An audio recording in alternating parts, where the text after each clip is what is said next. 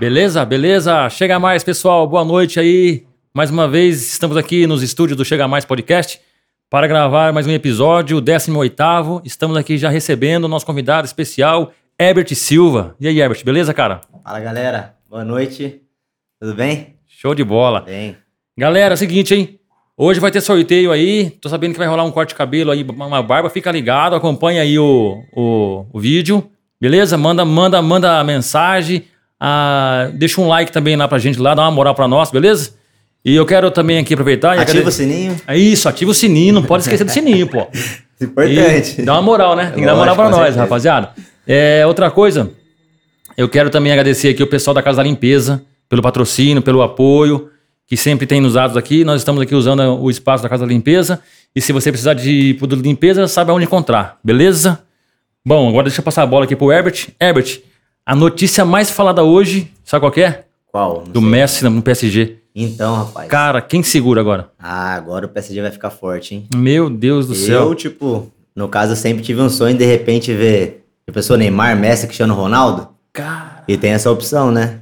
De repente, aí no Cristiano Ronaldo, acho que não, não decidiu ainda pra onde ir. ele também tá no, tá no fim de contrato? Ah, tá no fim de contato, quer sair da Juventus. Pelo até onde eu sei, né? Nossa, será, cara? Meu Deus, só faltava essa, hein? Ixi, aí ia ficar forte. hein? Caramba, será que ganha tudo?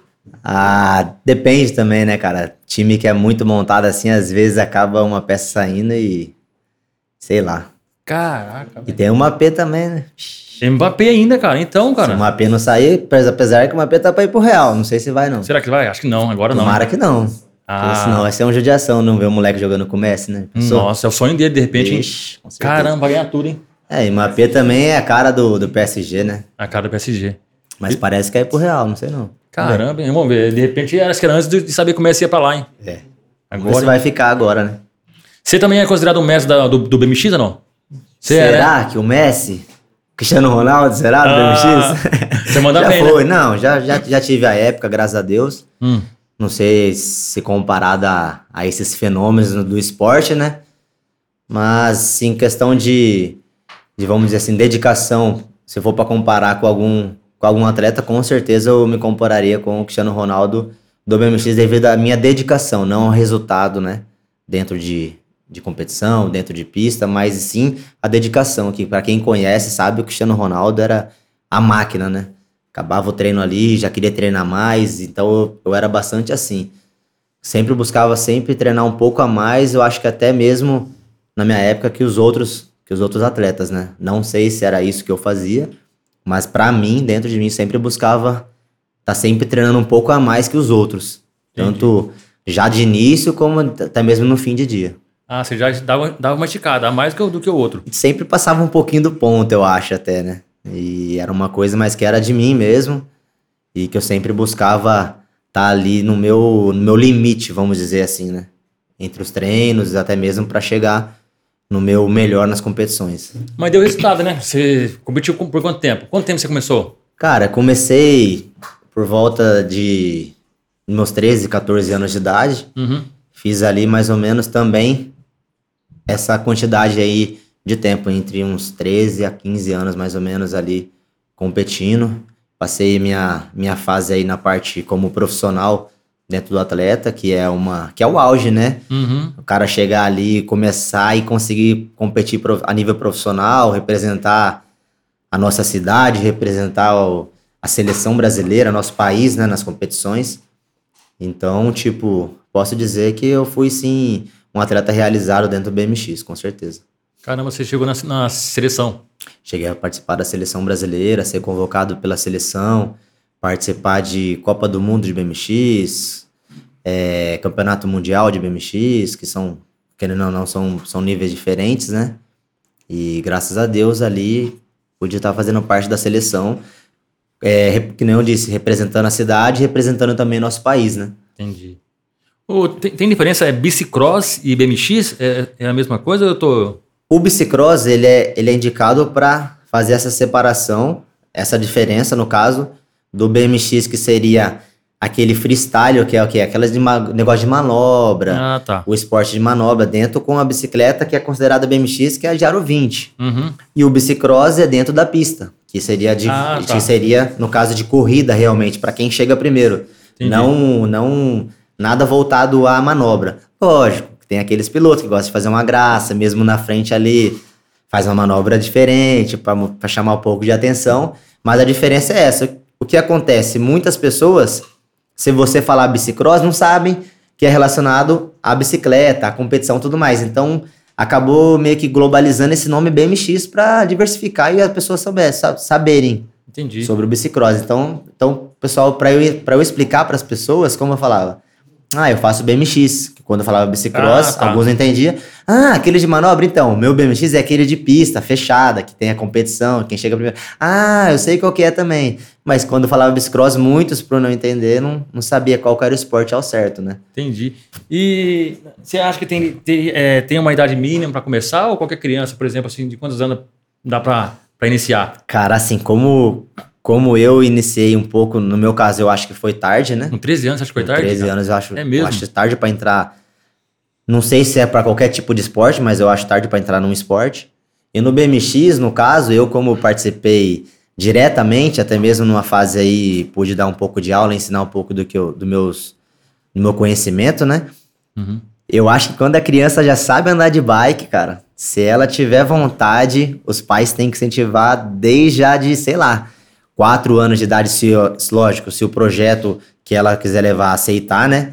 Mas desde o primeiro ano de idade que o projeto aceita, se o pai tiver a condição de estar apoiando a criança, eu acho que desde os, sei lá, quatro, cinco anos de idade teria que entrar. Como que você chegou no bicicross? Você teve, você ficou sabendo de um projeto, ou alguém te indicou, ou você já gostava de bike? Eu já gostava de bike e eu tinha alguns amigos que já fazia parte do, do BMX, do Ah, um bicicross. pessoal, isso. galera que fazia. Dentro do meu, da minha Hum. gama ali de amigos. Certo. Mas, na época, eu, por algum tipo de condição familiar também, não tinha. é, não era também liberado para eu poder fazer o bicicross, para poder com- começar a praticar o esporte. Uhum. E aí teve uma fase que foi quando a minha mãe decidiu me dar uma bicicleta de presente de Natal. Ah, legal. E aí, tipo, já já tava, desde que eu já ganhei a bicicleta, já queria ir pra pista. E aí foi onde eu comecei, por, por mais que seja um pouco mais tarde, mas foi mais ou menos isso que eu iniciei. Através dos meus amigos que já faziam. Faziam. E quando eu com, com, com- ganhei a bicicleta, no caso, e pude ter a condição de participar, foi onde eu já fiz minha inscrição e já. Ah, já foi automático. Você Já, ganhou a bicicleta, já correu, falou assim, eu vou me inscrever. Ixi, se eu tivesse ganhado a bicicleta, já podia ir na pista, já teria ido. E você já manjava alguma coisa, sim ou não? Você Não. Não tinha nenhuma noção sabia assim? andar de bike.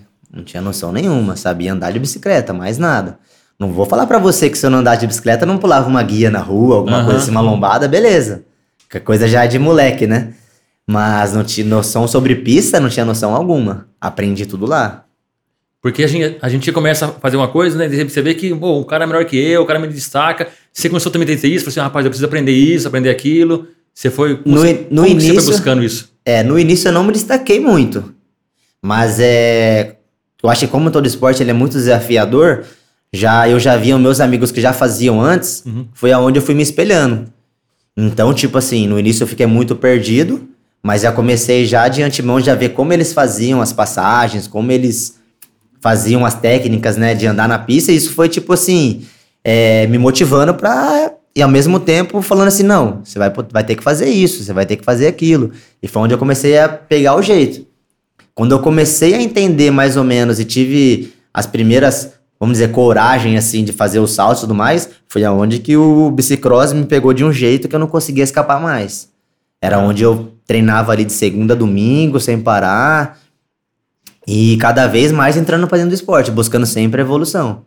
Legal. Quando você fala evolução, é técnica, né? Hoje, hoje, assim, é mais força ou mais técnica ou tem que ter um equilíbrio dos dois? Eu acho que tem que ter o equilíbrio de tudo um pouco. Desde força, técnica, é você ser um, uma pessoa com coragem mesmo pra arriscar, porque é um esporte de alto rendimento, mas é um cara, esporte você falou que seria. Arriscar uma passagem, arriscar uma largada um pouco mais forte, entendeu? Então tudo isso envolve o bicicross, né? A própria resistência de você conseguir desde a largada até o final da pista você conseguir a manter o mesmo ritmo, que é uma coisa muito difícil. A gente parava pra pensar, mas pô, são pistas aí de 30 a 40 segundos, muito rápido, mas só que você imagina, 30 a 40 segundos você num pico de força, no seu máximo, no seu limite Caramba, hein, cara. é bem puxado. Então acho que é realmente é um equilíbrio de muito isso. De força, é velocidade, é, agressividade dentro da, da pista, né?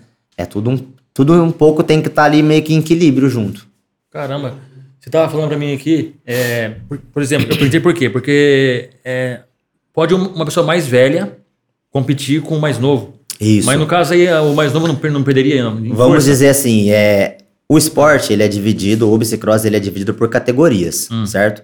A partir do momento de zero anos, vamos dizer assim, né? Vamos uhum. colocar de 5 anos de idade que já sabe certo. andar de bike, vamos, vamos supor assim. Até 17 anos, ele é dividido tudo separadamente. 5, 6 anos, 7, 8, 9, 10, 11, 12, dependendo muito da competição. Uhum. Ou apenas aquela idade, aquela idade exata. Por exemplo, 10 anos, 11 anos, aí todo mundo anda de igual. A partir do momento que você começa a entrar para a parte profissional, que é acima de 18 anos, Aí, ali já é uma, uma idade que inicia a partir de 18 anos. Então você não tem um limite, o limite é você quem diz. Pô, pô, cheguei aqui nos meus 30 anos, não quero competir mais porque não tô conseguindo mais competir com aquele cara de 18 que tá entrando agora. Então é mais ou menos isso. Então, dos 5 anos de idade ali, que vamos supor que iniciaria uma criança dentro do esporte até os 17 anos, ali é separado por categoria. A partir disso, é você que decide o momento que você vai, se você se tornar um profissional, lógico. Por quê?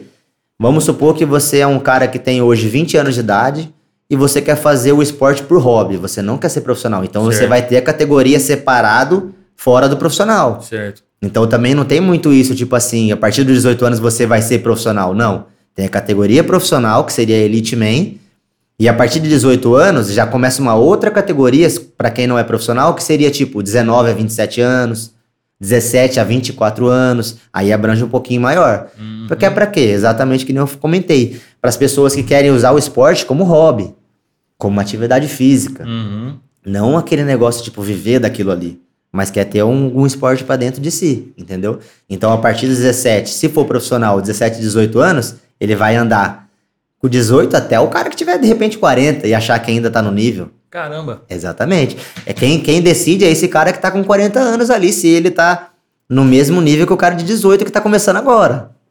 E é uma diferença muito grande, mas daí entra a questão da experiência, uhum. a questão até da juventude que tá ali, a flor da pele tá ah. com os músculos já querendo pedalar, entendeu? Então tem muito isso. Quem decide é, é a pessoa realmente. Assim, na sua opinião, você acha que uma idade assim que dá, que dá para competir essas competições aí, tipo Olimpíadas, tipo Cara, eu, eu como atleta que participei, desde quando eu conheço assim a respeito dessa, dessa pergunta que você entrou, que é muito importante, eu acho que, que todo atleta tem um pico ali que você chega no seu máximo, que provavelmente ali você vai estacionar e dali você não vai, tipo, muito difícil você passar. Que seria em torno de uns 24 anos, mais ou menos, uma idade, hum. até uns, uns 27, 28. Posso estar falando besteira? Posso estar falando besteira, mas no meu entendimento.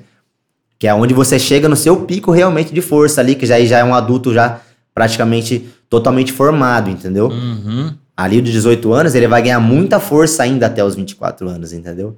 Ele já tá numa evolução, provavelmente já parou um pouco do pico de crescimento, né? Como adolescente, como já, já se tornando adulto. E ali nos 24, 25 anos que ele já tá num adulto formado, é onde ele vai chegar no pico de força. Provavelmente, que nem eu expliquei para você do meu conhecimento. Certo, entendi. Você foi até, quanto, até quantos anos que você correu? Cara, eu parei. Hoje eu tô com 34 anos, né? Eu parei em torno de uns 5 anos atrás, com, com 29 mais ou menos. Eu já tinha competido como atleta profissional por torno de uns 4, 5 anos, mais ou menos.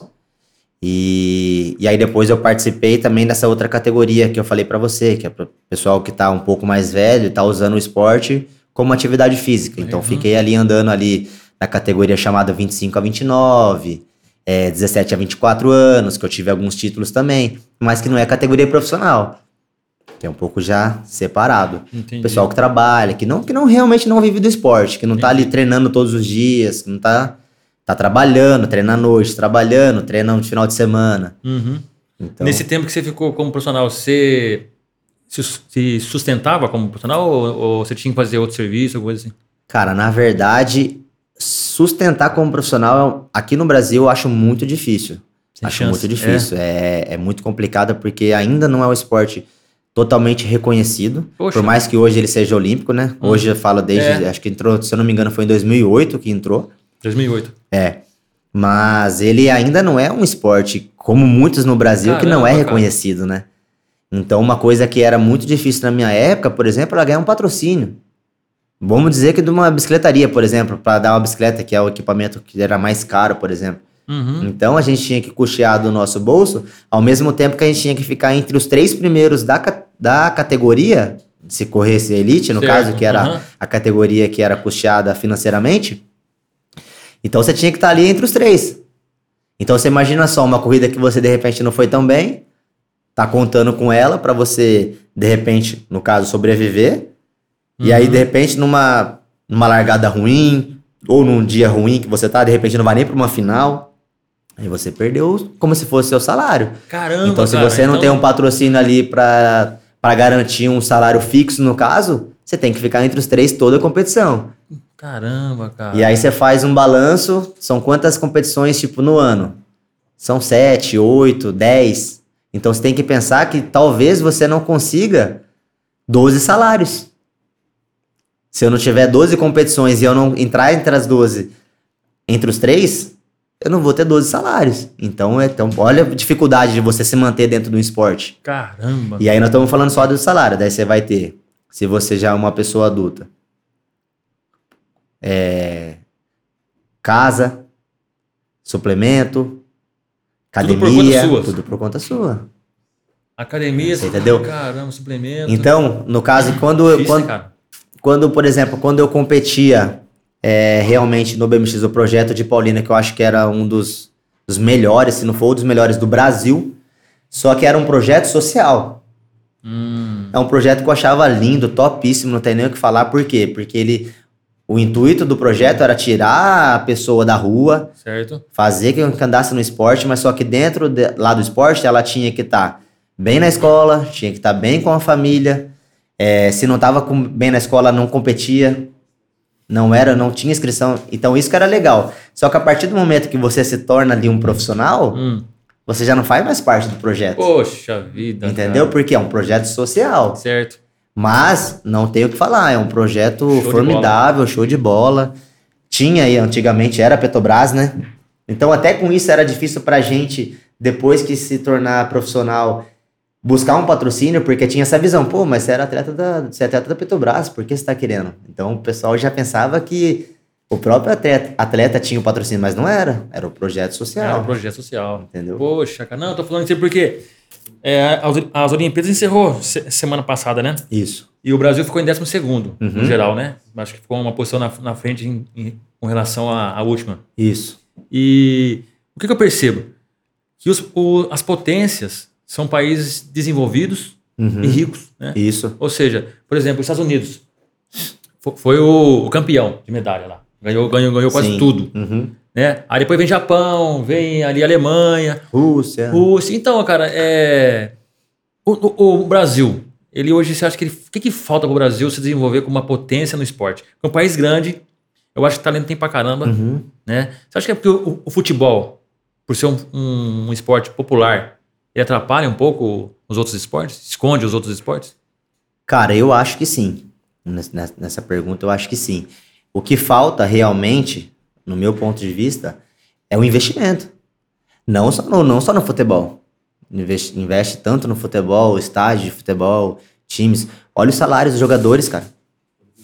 Salários Exatamente. absurdos. O Messi vai ganhar 200 e poucos milhões por ano. Cara, você já parou pensar quanto seria isso pra colocar num esporte de repente? Caraca, Vamos, vamos, vamos, vamos um pouco é, bem menos, vamos bem menos, mas no nosso real aqui, o Hulk. O Hulk, cara. do Atlético Mineiro tá recebendo quanto? Acho que em torno de um milhão e meio, dois milhões Nossa, cara. por mês. Daniel Alves. né? Daniel Alves, um, um milhão e pouco. Lucas Lima no Palmeiras, pra ficar sentado. 600. É. Não, um milhão. Ficou acho que três, três anos aí, acho que recebendo um milhão. Então, cara. Então, você parar pra pensar assim, em questão de do que eles investem em, em cima do esporte de futebol, cara, os outros esportes não investem nada. Caramba, cara. E o Brasil foi tão bem, você, né, le- levando em consideração todos esses, esses aspectos que você falou aí, né? Que já não, já não investe. Sim. E o pessoal vai lá, por, às vezes por conta, treina por conta. Oh, ou treina muitos, muitos. Caramba, Você cara. citou até legal do, dos Estados Unidos, eu tava até pensando que você estava falando referente ao bicicross, mas voltando ao bicicross e falando dos Estados Unidos, cara, se você vê o centro de treinamento que eles têm lá, É top. pô, tem pista nos Estados Unidos, pista assim, que seria para ser instalada hoje no Brasil, a nível para pilotos do Brasil, igual o Renato que representou a gente, o Renato. Renato Rezende que representou a gente nas Olimpíadas, o Bruno Kogo, que hoje é um dos principais atletas de Poços de Caldas, amigo do Renato também, treinam juntos, que é um dos principais atletas hoje do Brasil, é, para poderem treinar e não tem uma pista Poxa, a então, nível. o Renato, o Renato ele, ele vive do esporte hoje ou ele tem que se virar? O Renato, até onde eu sei, ele vive do esporte. Ele foi um dos.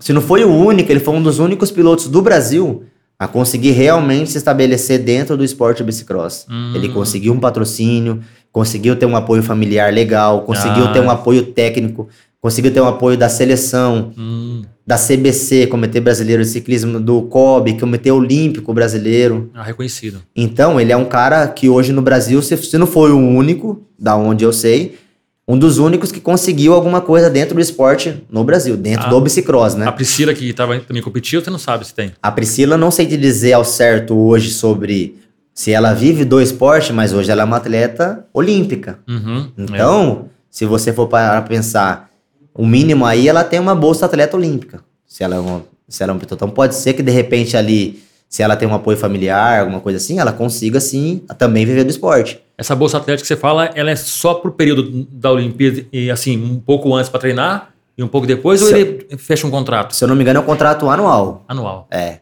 E aí, se você tiver um contrato anual, você vai ter que estar sempre entre os pilotos pontuados para estar ple pleiteando sobre essa, sobre essa bolsa. Ah, tá. E é o Comitê Olímpico que, que distribui. Isso. Exatamente, em cima de competições que são específicas para ranking mundial, no caso, né? Para todo mundo quem está participando poder ver. No caso, por exemplo, hoje temos os principais atletas do Brasil, o Renato Rezende, que representou, a gente nas Representou. Olimpíadas, Aham. e o Anderson Ezequiel, que é o famoso Andinho, que ele hoje ele mora nos Estados Unidos. Uhum. Os dois que seriam os nossos representantes nas Olimpíadas. O que aconteceu? O Brasil, por si, conseguiu apenas uma vaga no masculino e apenas uma vaga no feminino. Por pontuação, de direito, foi o Renato Rezende. Mas o Andinho também seria um puta de um nome, desculpa até o palavreado, né? Uhum. De para poder representar a gente no Brasil. O Andinho, ele fez antes da pandemia, tal, quando tinha campeonato mundial, ele foi o primeiro atleta na categoria elite a fazer um pódio pro Brasil. Caramba, primeiro atleta? Primeiro atleta. Na categoria Elite Man, que é a principal. Ele ficou em terceiro no campeonato mundial que teve. Poxa. Então ele era um dos nomes também citado, mas só que o Renato, por si, ele conseguiu fazer maior pontuação que o Andinho para poder classificar Ah, para as tá. Olimpíadas. Entendi. Então o Renato, como se ele tivesse levado o Brasil para as Olimpíadas. Entendeu? Vamos supor, se fosse pro Anjinho ter ido por, de repente, ele ter conseguido, ele teria que ter andado mais com o Renato nas competições, ter participado das competições, ter feito mais pontos que o Renato. Então o Renato, por mérito dele, acabou participando das Olimpíadas. Entendi. Caramba, cara. Poxa. Mas tem uns caras bons mesmo, né, cara? Tem, Fera, né, tem. Não, de- a questão que eu tava comentando com você, Você da morou lá, Holanda, da Holanda. Eu morei nos Estados Unidos por quase um ano. Você foi, pra, você foi pra, pra treinar? Fui pra competir, pra treinar e pra competir e tentar a vida lá, né? Hum. Acabou por algumas circunstâncias que eu acabei passando, eu tive que voltar. Você foi a E convite? até- como até que foi? Você foi, é, assim, surgiu uma oportunidade, eu vou, vou pra lá. Como que foi? Cara, na verdade era um sonho que eu Certo. tinha desde pequeno, desde quando eu comecei a competir o BMX, eu ficava muito em cima de vídeos, Hum. é, me, tentando me espelhar nos atletas que competiam lá, porque lá é o foco. Lá é o principal. Lá é o principal. Atletas do, do mundo inteiro vai para treinar nos, nos Estados Unidos, para competir nos Estados Unidos. Então lá é onde foca os melhores atletas do BMX. Então, lá vai ser menor por quê? Porque tão, estão todos, assim, a, a nata tá, tá lá? Ou é porque é equipamento, pista, recurso? Tudo isso junto. A Nata acaba indo, indo para lá por causa disso, por causa de pista, por causa de competições, E lá porque tem mais... paga melhor. Ah, tá. As competições são os eventos que pagam melhor, entendeu? Poxa, que legal. Tem, tem várias pistas onde você vai, tem muitas, qualquer cidade, qualquer estado tem pistas a nível top. Então acho que é mais por isso. Então se você vê, tem francês morando lá, tem colombiano, mora lá. Tem Hum. Tá do, do país, do, do mundo inteiro tem gente que vai para os Estados Unidos, principalmente para Califórnia, que é onde mais se concentra os números ali de, de pilotos tops assim para poderem treinar. E você, e você ficou um tempo lá? Eu fiquei em tempo? Orlando. Fiquei Quanto quase um tempo? ano. Um ano. Quase um ano. Você foi Orlando. treinar. Eu fui pra treinar, pra competir, pra realmente tentar a vida lá como atleta, né? Um sonho de muitos aqui do Brasil, na verdade, né? Hum. Muitos. E acabou que nem eu comentei com você, tive umas quedas lá e acabou me tirando aí um pouco desse sonho. Acabei tendo que vir pra cá um pouco antes. Mas estava conseguindo ir bem. É, fui campeão de uma de uma etapa que teve chamada uma prova Disney Cup, que é em Orlando. Uhum. Por Orlando ter considerado ser a Disney, né? Certo. Então eu fui campeão numa categoria que é a. Ela é considerada como se fosse a segunda elite. Tem a elite principal, que é para quem já mora lá, para quem já é os pilotos nível olímpico realmente. E tem uma segunda elite que é para esses pilotos que estão vindo tentar lá a, a viver lá, competir lá, chegar num nível maior. E eu, no caso, competi nessa segunda elite, que não, era, Caramba. não é na elite principal, não é com os pilotos que tava Uhum. com o Renato, não. Imagina como se fosse aqueles pilotos que tá com o Renato andando numa categoria normal, só que todo mundo junto. Entendi. E eu andava numa categoria que seria uma segunda elite para tentar classificar para essa categoria principal. Caramba. Aí foi quando eu consegui ser campeão em, em Orlando, de um dos dias. São três dias de competições. Uhum. Um dia eu fiquei em terceiro e o outro tava disputando o primeiro ali, o loca- é, lugar, acabou furando meu pneu. Caramba, cara. Na sequência, eu tive um campeonato em Porto Rico, na próxima semana, assim, ó. Aí, como eu consegui bem lá em Orlando, eu fiz um dinheirinho, falei, vou pra Porto Rico. Foi onde eu fui pra Porto Rico. Consegui pegar uma passagem lá com, com os rapazes que iam. Certo. E fomos pra nós lá que morava em Orlando, fomos pra Porto Rico. Chegando em Porto Rico, comecei a andar na pista. Um rapaz que, ela, que ele era de Porto Rico, mas morava em Orlando também, me chamou. Ô, Ebert, tem um rapaz ali que quer conversar com você, que quer gostou de ver você andando, que não sei o quê. Vamos lá conversar com ele. Chegando lá, era um dos donos de uma equipe. Caramba. E aí, conversa vai, conversa bem. Perguntou como é que eu tinha pretensão de continuar nos Estados Unidos ou não. Porque o que acontece? Muitos argentinos, colombianos, pessoal daqui da, Da América. da, da América Latina, Uhum. da Sul América aqui, né? Tenta muita sorte lá, mas só que muitos voltam. Por que Normal, porque- Não, assim, vai, mas não consegue porque no, Não consegue nível. por causa. Não, nível. por causa de custo. Olha o custo, cara. Entendeu? Então, Aham. se for pra você ir lá pra trabalhar e não conseguir treinar, ou você vai tentar a sorte lá como morador dos Estados Unidos, ou não vai tentar sorte como atleta e acaba voltando por causa disso. Uhum. Entendeu? E aí eu peguei e comentei com ele, não, tô tentando a sorte aqui e tudo mais, mas tem pressão de voltar pro- Brasil? Não, não tenho. Tenho pressão de continuar aqui, no máximo eu conseguir. Bom, gostei de você. Faz o seguinte, dá uma volta na pista lá pra eu ver com aqueles, com aqueles dois caras lá, só pra eu ver como é que você vai. E eram os dois caras top, que inclusive eu era até fã, né? Daí eu falei, puta, Caramba, cara. o cara quer colar junto com os caras pra eu demonstrar alguma coisa ali. O coração disparou. Na hora. Falei, vamos lá. Subi lá na largada, pá, encostei do lado dos caras. Não sei o que aconteceu. Larguei pra, ca- pra caramba, né? Pra não falar outra coisa. larguei pra caramba. Cara, na largada, virei junto com os caras na primeira curva assim, o cara já me chamou. Não. Se você tá andando na segunda elite desse jeito com os caras que é da primeira, vamos andar, que anda pra mim. Caramba, velho. Aí você já falou, pô. pô, Daí eu falei, depois daí eu perguntei pra ele qual que era, qual que era a equipe e tudo mais, ele mostrou. Nisso eu já tinha pago a minha inscrição e tudo mais, ele falou, daí eu falei assim, ah, eu aceito, cara. Já de princípio assim, eu aceito. Ele falou, então eu vou lá pagar sua inscrição. Daí ele falou, não, eu já paguei. Daí, mas quanto que é? Toma aqui sua inscrição, tá? Já- Já é, já é meu atleta já agora, você, você é meu piloto. Nossa, velho. Já veio me hora, dando cara. camisa, já veio me entregando camisa e tal. Aí foi até engraçado, né? Eu subi com a camisa que era de um atleta dele Hum. de um piloto e o cara andava na, na elite primeira. top, é. E tava o nome do cara. E aí eu encostei lá na largada, tô lá descansando, daqui a pouco eu escuto os caras falando o nome dele.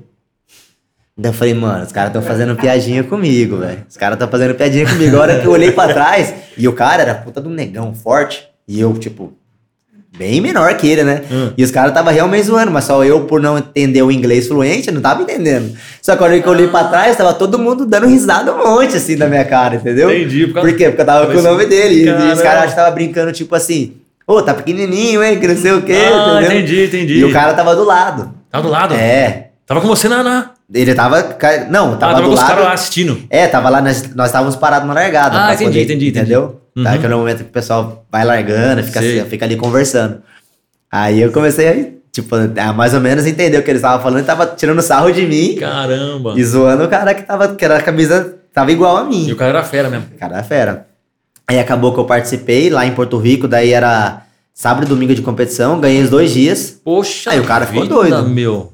Caramba, cara. Aí o cara ficou doido. Daí ele falou: não, já vou, já vou pedir pra, pra fazer uniforme no seu tamanho, que não sei o que lá. Sempre que você precisar, de repente, aí ir pra alguma competição pra fora da, da sua de Orlando lá, pode contar comigo. Caramba.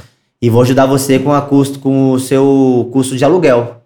Só não vou te dar um salário. Qual que você paga de aluguel? Então, o meu aluguel era o meu salário naquela época. Entendi. Entendeu? Entendi. Então, pra mim, cara, foi, vixe, porra, tô no céu. Entendeu? Tô no céu. Não vou gastar com mais nada de inscrição. De... Porque você, ganha- também ganhava, como exemplo, você- quando você ganhava lá uma corrida, você tinha um, um prêmio. O prêmio, isso. E dava pra você se virar com esse Ficando prêmio. entre os Sim, aí aquilo lá seria o meu salário. Então eu sabia que eu tinha que ficar entre os três pra poder não gastar nada lá. Se eu ficasse entre os três, o cara já ia pagar meu aluguel. Hum, aí você já minha ia. inscrição, minha alimentação nas competições, tudo que eu conseguisse em competição seria como se fosse um salário que eu ia conseguir ir ganhando e, e guardando, né?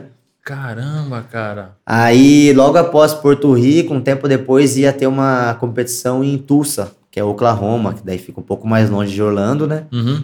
E aí ele falou que eu ia pra competir lá. E essa, e essa competição é muito top, que ela é chamada como Grands Final. Ela é uma para fechar o ano, então vai muitos pilotos, vai é três dias de competição. Tem tem competição que demora dois dias para poder correr todo mundo, porque são muitos pilotos. Vamos supor aqui no Brasil são 300 pilotos numa competição Certo. com bastante pilotos.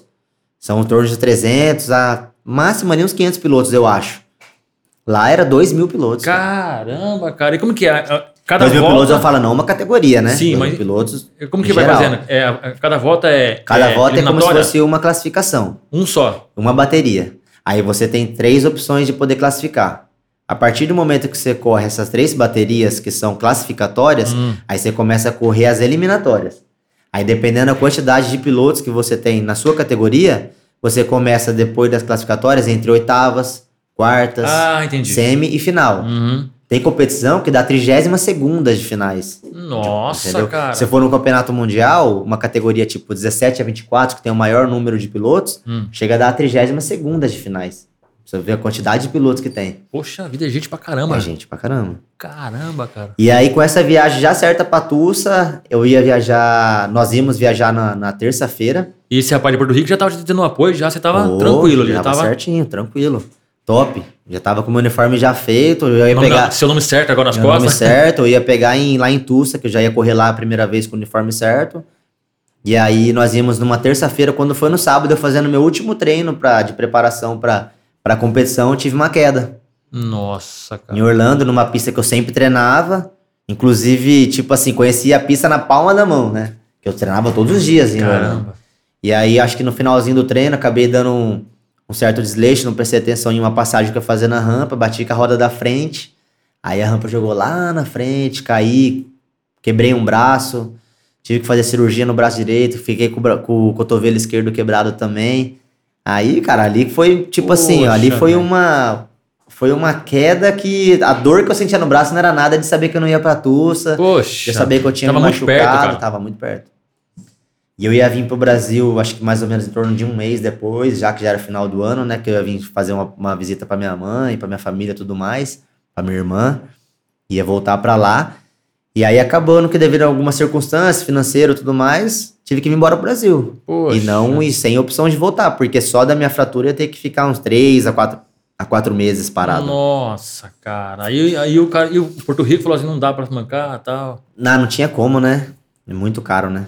Aí, tipo assim, pra ele poder bancar pra mim, não- já não custeava pra ele. Entendi. Só na época a cirurgia que eu fiz ficou em torno de 30 mil dólares, vamos dizer Nossa. assim. De 25 mil a 30 mil. E lá tem que pagar, né? É, tem aquele negócio, pagar. não tem esse negócio de SUS lá, né? É, não tava com SUS e eu tava, tinha vencido meu plano por um desleixo meu também. Já, Caramba. já sabia que eu ia embora pra cá, acabei vacilando. Foi vacilo mesmo. Poxa vida. Aí depois dessa aí, como ficou? Aí você. Aí depois dessa daí me recuperei. Um ano depois tentei voltar de novo. Aí chegando, Voltar pra lá, voltar pra lá pra Orlando. Hum. Tanto que a hora que eu cheguei, não falei nada pro rapaz que me patrocinava lá e tudo mais. Ele me viu andando na pista e já veio atrás de mim lá no box, da onde a gente tava. Falei, "Mas, pô, mas você não avisou que vai vir pra cá, que não sei o quê. e tal. Eu falei, mas não sei nem como é que eu tô, porque eu tava voltando da, da lesão ainda, Hum. entendeu? Tava recuperando, não tava 100%. Ele falou, não, mas ó, seu uniforme tá aqui, você não pegou em Tulsa. Anda pra mim hoje, que não sei o que e tal. De repente, se você estiver bem, se quiser vir pra equipe de novo, eu falei, legal, cara. Daí ele, posso pagar sua inscrição? Eu falei, pode, aceito, lógico, né? Que você... Oh. Primeira bateria, cara. Primeira bateria. Larguei na frente, tava por fora, numa parte por fora da pista, o rapaz por dentro, da mesma, da mesma equipe. Fui fazer a curva, ele veio e bateu no meio. Nossa, cara. Na primeira? Deu- Já na primeira bateria. Primeira bateria do dia. Era sexta, sábado e domingo, sexta-feira. Deu no meio eu e ele caímos pro outro lado da curva. Nossa. Primeira coisa que eu já senti foi o quê? O braço. Poxa vida. Não quebrou, graças a Deus não tem fratura nenhuma, mas já não conseguia mais nem encostar direito na, na bicicleta. Falei, nossa, não vou conseguir competir. Que, que Aí, que zica, merda, cara. né? Poxa vida, verdade, que velho. merda, né? Vamos dizer assim. Caramba, meu. Aí foi uma das coisas que foi me desanimando. Hum. Porque eu tinha voltado, mas não tava com intenção de, de repente, acontecer alguma coisa e voltar de novo. Tinha voltado para os Estados Unidos pra tentar a sorte de novo lá. Daí o que, que eu ia fazer lá com o braço machucado de novo? Poxa. Ficar lá três meses de novo com o braço machucado. E lá o custo de vida é alto, né? É, custo de vida é alto. É o, é o mais top, mas é alto. Aí foi onde eu voltei, e aí depois disso daí, realmente foi, foi meio que tirando assim, meio que a minha. Até mesmo vontade mesmo, de tá, já tava um pouco mais velho, né? já tava ali em torno de uns 25 anos, por aí. Aí você foi desanimando. Daí eu fui desanimando. Aí eu Caramba. fui, daí cara. eu fui saindo do esporte. Aos poucos, né? Aí comecei a competir na outra categoria, que já não era elite mais, que já achava que também meu próprio rendimento já tinha caído muito, né? Ah, você mesmo sentiu que não dava mais pra competir. Ah, sim. Mas por quê? Porque você deixou de treinar por causa disso? É, o próprio braço não, não, poss- não possibilitava, nem me impossibilitava de poder treinar, né? Já tem noção? Eu ia pra academia com o braço quebrado, né? Da intenção de voltar, mas quando volta não é a mesma coisa. Mesma coisa, né? É, é muito Poxa difícil. vida, cara. E usa muito, né? O, é- é- é- não tem como, né? O braço é uma coisa que você Vixe, apoia muito em as coisas, né? Até hoje eu tenho algumas sequelas, tanto no, no ombro, tenho sequela no, no louco, cotovelo, tenho sequela no pulso, tudo devido ao bicicross. Caiu pra caramba já, então. Ah, sim. Ixi. Não tem jeito, que a bicicleta tem que cair. É não difícil, tem como. não tem como, né? tem como. Eu não Cara. conheço ninguém assim que no bicicross que nunca tenha caído, vamos dizer assim. E E outra, você caiu na bike, você vai ter o quê? É você e o chão. É que nem um acidente de moto. Muitas pessoas não comentam sobre moto ser perigoso. Uhum. Mesma coisa. Mesma coisa. Você tá na bike, você vai cair, você não tem um apoio. Seu apoio é você e o chão. Então você imagina, Caramba, você ali numa, numa pista pegando 40, 50 por hora e caindo a 40, 50 por hora. Tem Entendeu? ainda tem aquela que o, o cara que vem atrás ainda passa por cima. Ixi, acontece muito isso. Se Caramba, você estiver na frente e você caiu, você tem que torcer pra ninguém passar por cima de você. Cara, Se passar por cima, é onde você, você toma bike, você toma. É complicado, hein, mano? É, Acaba com a tipo, essa lesão séria, acaba com a, tipo, o andamento do atleta, né? muito. Qualquer esporte. Toma é muito. mais de alto rendimento, né? Exatamente. Então, tipo, quando eu comecei a recuperar do meu punho, por exemplo, quando eu Uhum. fiz a cirurgia, Hum. e não tenho nem o que falar, né? Cirurgia topíssima que eu fiz lá. Pra você ter noção, o gesso, quando eu voltei pra cá, o gesso, quando eu fui tirar no hospital aqui, Hum. o pessoal que tirou meu gesso lá começou a chamar um monte de enfermeiro lá. Não, vem ver isso daqui. Cara, ó, eu juro, sei lá, ju- juro por Deus, o gesso inteiro era mais leve que isso daqui, ó. Ô, louco. Juro, de verdade. E era gesso mesmo ou era um outro Era material? um outro material. E aí, tipo, não tem nem que falar da cirurgia, né? Top, topíssima, mas quando eu voltava, minha própria, meu próprio punho mesmo na hora de pegar, teve uma vez que quando eu tava voltando treinando e Hum. depois participando de uma competição na outra categoria que eu falei pra você, eu tive uma queda que a minha mão saiu do guidão sozinho, involuntário. Poxa vida, cara. Perdeu a firmeza. Exatamente. Daí foi ali. Aí você começou a falei pensar, falou, cara. hum, assim, Ah, não, vixe. Daí já tem aquele, Poxa. aquele esquema que eu falei pra você, da gente não conseguir viver só do esporte, uhum. Nessa época, lógico, eu trabalhava e competia, né? Então, tipo, daí eu já ficava pensando, pô, mas eu vou trabalhar e vou competir. Se eu cair na competição, não vou conseguir trabalhar, como é que vai fazer? Hum, é, uma coisa vai estar ligada na outra. Vai interferir na então outra. né? você vai, tipo, parando de competir. Caramba. Entendeu? Se é um trabalho mais ou menos que dependa só de você e que você consiga fazer, mesmo se de repente acontecer algum acidente, beleza. Aí você consegue. Aí fui parando um pouco por causa disso. Ô, Herbert, e- Outras prioridades, né? Foram entrando Entendi. na vida. E eu ia perguntar pra você o seguinte: é, escolinha de bicicross, não, que nem, por exemplo, a gente vê escola de futebol. né, O pessoal abre e o pessoal vai atrás. Uhum. Escolinha de bicicross não dá certo, cara, não daria certo. Você, você tentou, já pensou nisso? É uma das coisas que falta pro, acho que pro Brasil, né? Vamos supor, aqui em Paulínia, só tem uma pista de bicicross. Que é essa aqui embaixo do. Só essa. Só essa. Então, por exemplo, ali, pelo que eu tô entendendo hoje, eles fazem é, um número mais reduzido devido à pandemia e tudo mais. Então, por exemplo, se atende 100 atletas, hoje, não vai conseguir atender mais que 100. Poxa. Então, olha só como falta realmente o investimento. Uhum. E tem uma pista aqui que é a nível para todos, é, desde, desde a criança até o adulto poder competir. Então tem pista nos Estados Unidos que só os adultos podem andar. Então olha a diferença. Entendeu? Só os adultos por andar. Exatamente, por quê? Porque é uma pista perigosa. A largada já é 8 metros de altura, que é um nível Caramba, profissional. Aqui a largada é 4 metros, 3 metros de altura. Entendeu? Que é pra quê? Pra de repente a criança, na hora que descer, não perder, perder o freio lá embaixo. cara. Uhum. Então hoje a pista acaba sendo meio que adaptada para um projeto do que a nível profissional.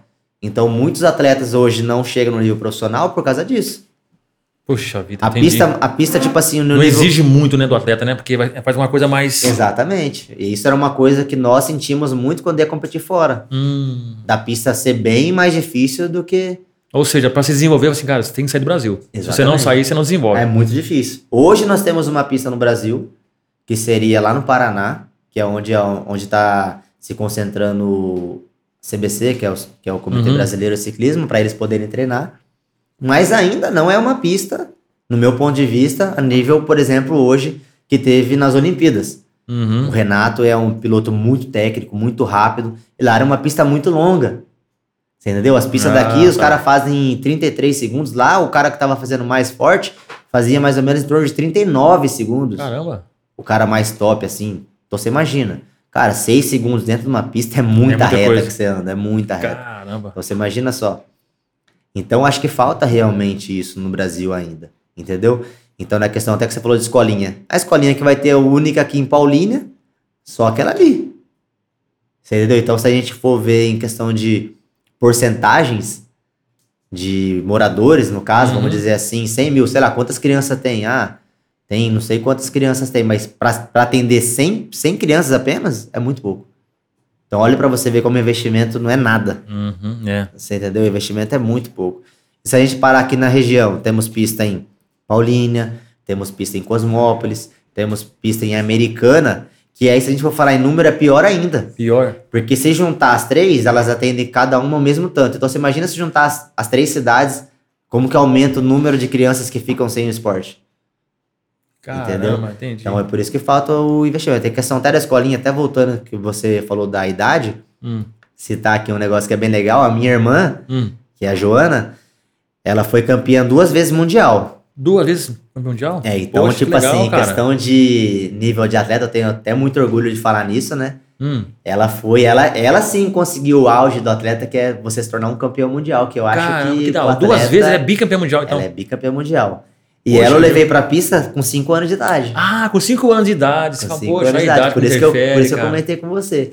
Foi até engraçado, que foi numa, meio que uma brincadeira, né? Que eu Uhum. fiz com a minha mãe. Aham. Ah, vou levar a Joana lá pra conhecer a pista. Vamos ver. Ela tinha, sabe aquelas bicicletinhas? Que não sei se você vai entender, mas é aro 16. Que é com uma roda com estrelinha, roda rosa. Sei, tem até sei, rodinha, sei, mas nós tiramos a rodinha, ela já andava. A primeira vez que ela foi lá, eu que empurrava ela pra subir as, as, as rampas, os obstáculos. Caramba, meu. Aí Pegou de- gosto mesmo. Ah, depois que ela foi a primeira vez, ah, mamãe, quero ir pra pista com o Herbert, quero ir pra pista com o Herbert. E virou um carrapato meu. Caramba, Eu velho. ia treinar, ela tinha que ir junto. Que da hora, cara. Aí teve um mundial aqui em Paulínia na época, inclusive, foi em 2002, que foi lá no Sambódromo. Era citado por muitos anos o melhor mundial que já teve dentro do BMX, dentro do bicicross. Todos os atletas assim concordaram devido à estrutura, devido à pista, que foi uma pista mais difícil já. Foi um dos mundiais mais top que teve. Aí ela foi campeã em 2002 e depois em São Paulo em 2006. Caramba. Então, é, é, pra ser campeã mundial, cara, tem, ela tem que ser boa, hein? porque você Muito. falou do nível, é é mais difícil de competir com os outros. E ela chegar no- a ser campeã mundial, Cara, é- mulher é, é assim, é... O, o o nível- nível é um pouco abaixo. Não se compara, realmente não se Então, compara mas ao aí, aí no caso daria pro Brasil, então, encarar. O que tem hoje no Brasil, pra mulher, pra treinar, dá pra encarar o que tem fora. Dá. Bate mais fácil o que tem de Brasil na mulher do que o homem. Hum, O entendi. homem bate mais fácil. Entendi. A mulher consegue encarar mais fácil do que o homem. O homem já tá um pouco mais acima. Uhum.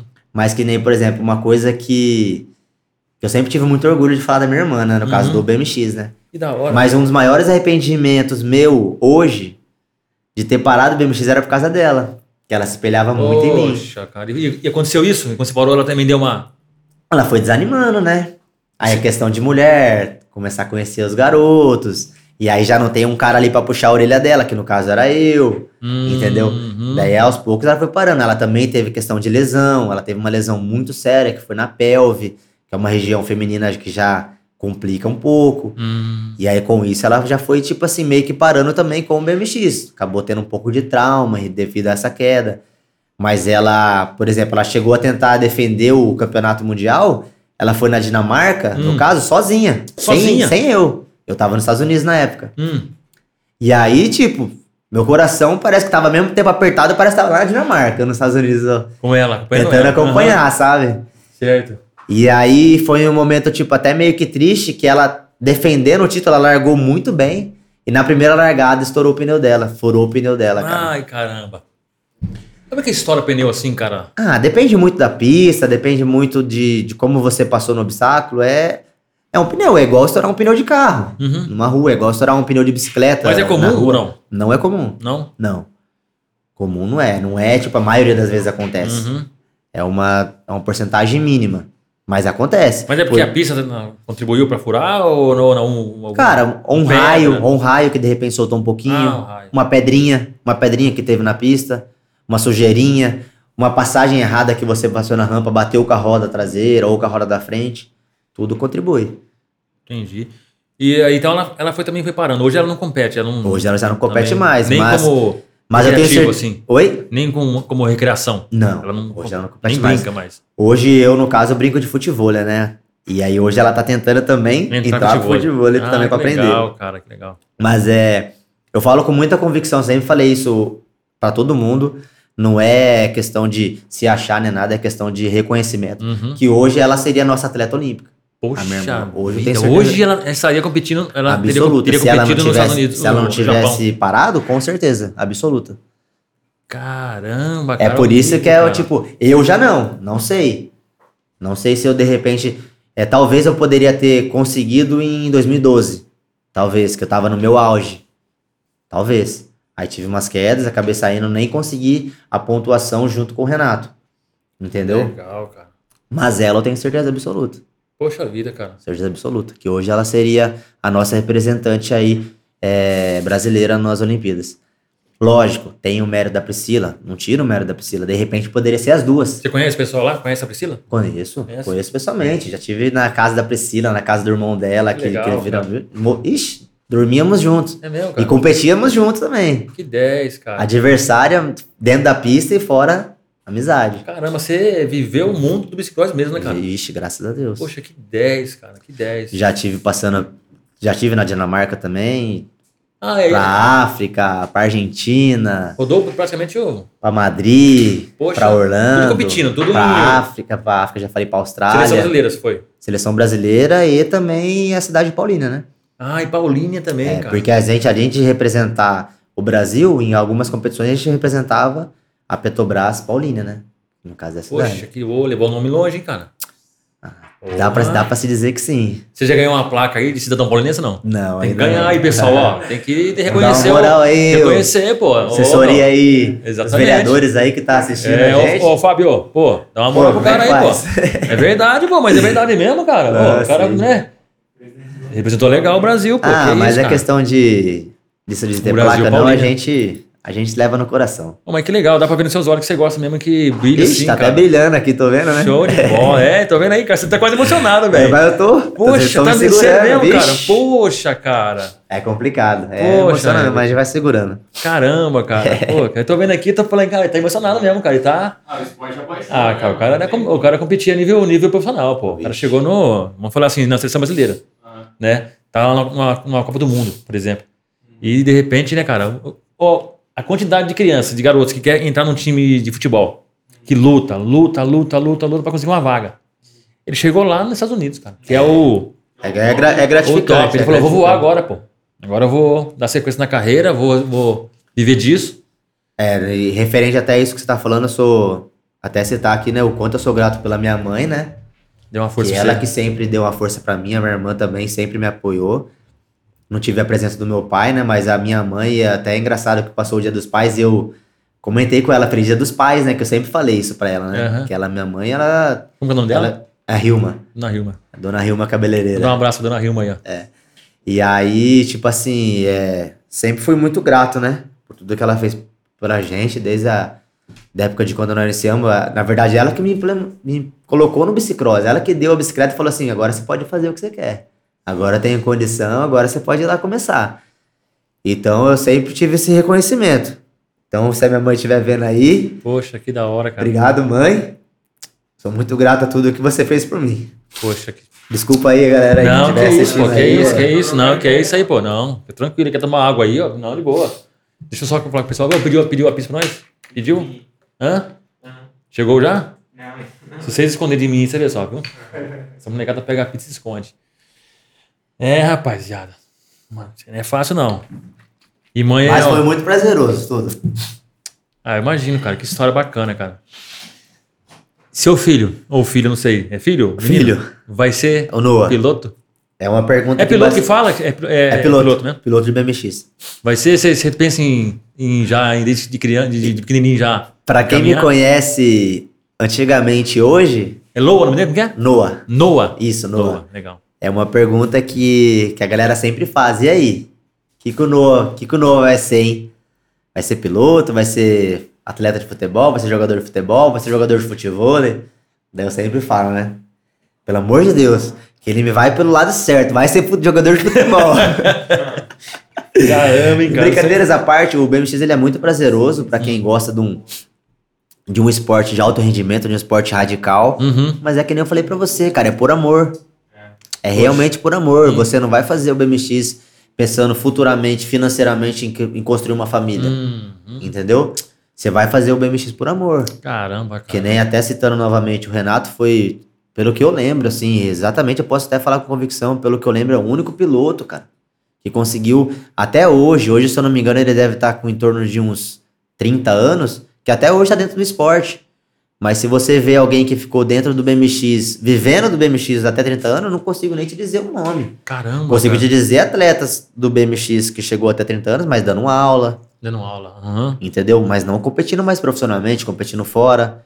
Um cara que eu posso citar aqui é, com maior orgulho é o Daniel Jorge. Daniel Jorge, muito, para quem estiver assistindo aí que for de Paulina, conhece, é um nome muito forte aqui na cidade de Paulina. Ele que foi professor por muitos anos no Daniel? projeto. Daniel Jorge.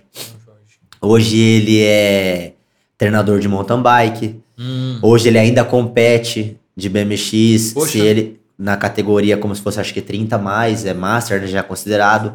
Ele já foi atleta do, ele já foi é, professor, coach do, do Renato Rezende, Poxa. já teve com o Renato Porra. Rezende em outras Olimpíadas, mundiais, já foi como principal é, treinador da seleção brasileira, E tá sempre ligado com, com, com o ciclismo. sempre Ô, ligado com o ciclismo, é ciclismo. isso mesmo fala, é né? isso mesmo, ciclismo. Mas ele, tipo assim, ele já voltou pro lado professor, pro lado coach. Uhum. Ele estudou, foi fazer, foi fazer estudos na Suíça, Ah, tudo pra se isso. preparou, cara. Poxa. Exatamente.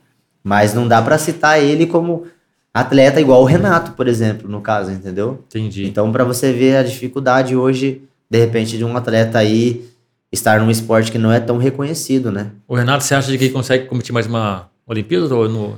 chegou no- Sinceramente, eu acho que esse se encerrou o ciclo dele, Encerrou? na minha opinião. Tomara que, ele, que eu esteja errado, mas é que agora outras oportunidades vão vir na vida dele, igual a Ah, mim. A esposa entendi. dele tá grávida. Ah, tá. Então, de repente, se o Renato que me conhece estiver assistindo aí, que Deus abençoe o nascimento do filho que tá pra vir. Bacana. Então já é um outro passo da vida, né, cara? Que a gente, nós, pelo menos eu agora que sou pai, meu filho vai fazer 11 meses amanhã, é um outro passo, então tudo muda, né? Muda tudo, né? Então ele como atleta, se de repente ele quiser, eu acho que ele consegue, mas eu acho que tá se encerrando um ciclo ali. Entendi. Eu tenho pra prover isso. Eu acho que agora a gente vai esperar de repente se o Andinho continuar na mesma pegada, o Andinho aí pra representar a gente no ciclismo.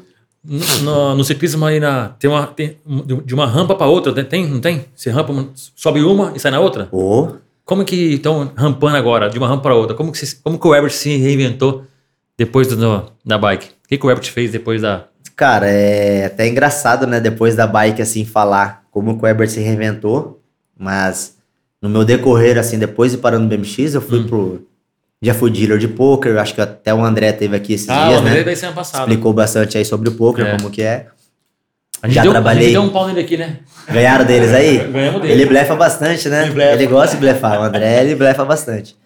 E aí eu comecei a trabalhar com o poker, mas como o pessoal conhece alguns aqui como dealer Hum. e alguns outros conhecem como croupier. Croupier, falou também. O pessoal que mais conhece é aqueles de cassino, que fica puxando as fichas, que lá então é como se fosse organizador, né? Uhum. E aí surgiu uma oportunidade de um amigo meu, até que ele, pra quem me conhece sabe, que é o vereador D2, ex-vereador D2, que no caso não veio tentar de novo Ele a concorreu à reeleição. eleição? Ele não- não, ele- Abriu mão. Ele abriu mão.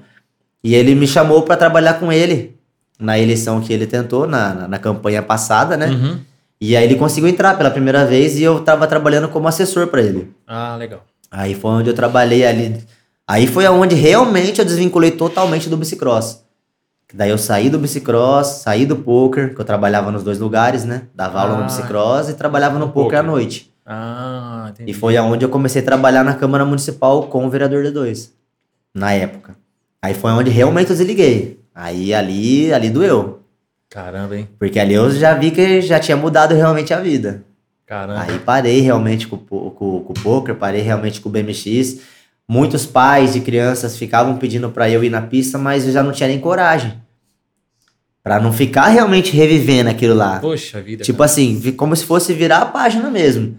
Porque às vezes aquilo lá, ao mesmo tempo que fazia bem, me fazia mal. Por eu não saber que eu tava competindo mais no nível profissional, não tava mais ali e tudo mais. Minha irmã já não fazia parte mais. Entendeu? Então, Entendi. foi onde realmente consegui virar a página e aceitar. Foi onde eu voltei pro futebol amador. Conheci o futevôlei. Ah, legal. Aí hoje o Ebert é jogador de futebol e depois da que o D2 já sai parando de, com a campanha, foi onde entrou meu, meu agora meu emprego de barbeiro. Ah, bacana. E aí, ó, novo, é novo visual, né? É, E- barbeiro é novo e visual. Diga por de passagem que uma bela de uma bar- barbearia, hein? É, obrigado. Gostei, cara. Fui lá. Barbearia foi iniciativa da minha mãe com a Sua minha mãe? irmã, Uhum. junto com a minha irmã. Elas que tiveram todas as ideias assim da barbearia. A minha mãe já trabalha no ramo de salão de beleza já faz em torno de uns cara, 20 anos pra mais. Caramba. 20 anos pra mais. E aí, dentro desse ramo, ela teve a ideia de, de construir a barbearia.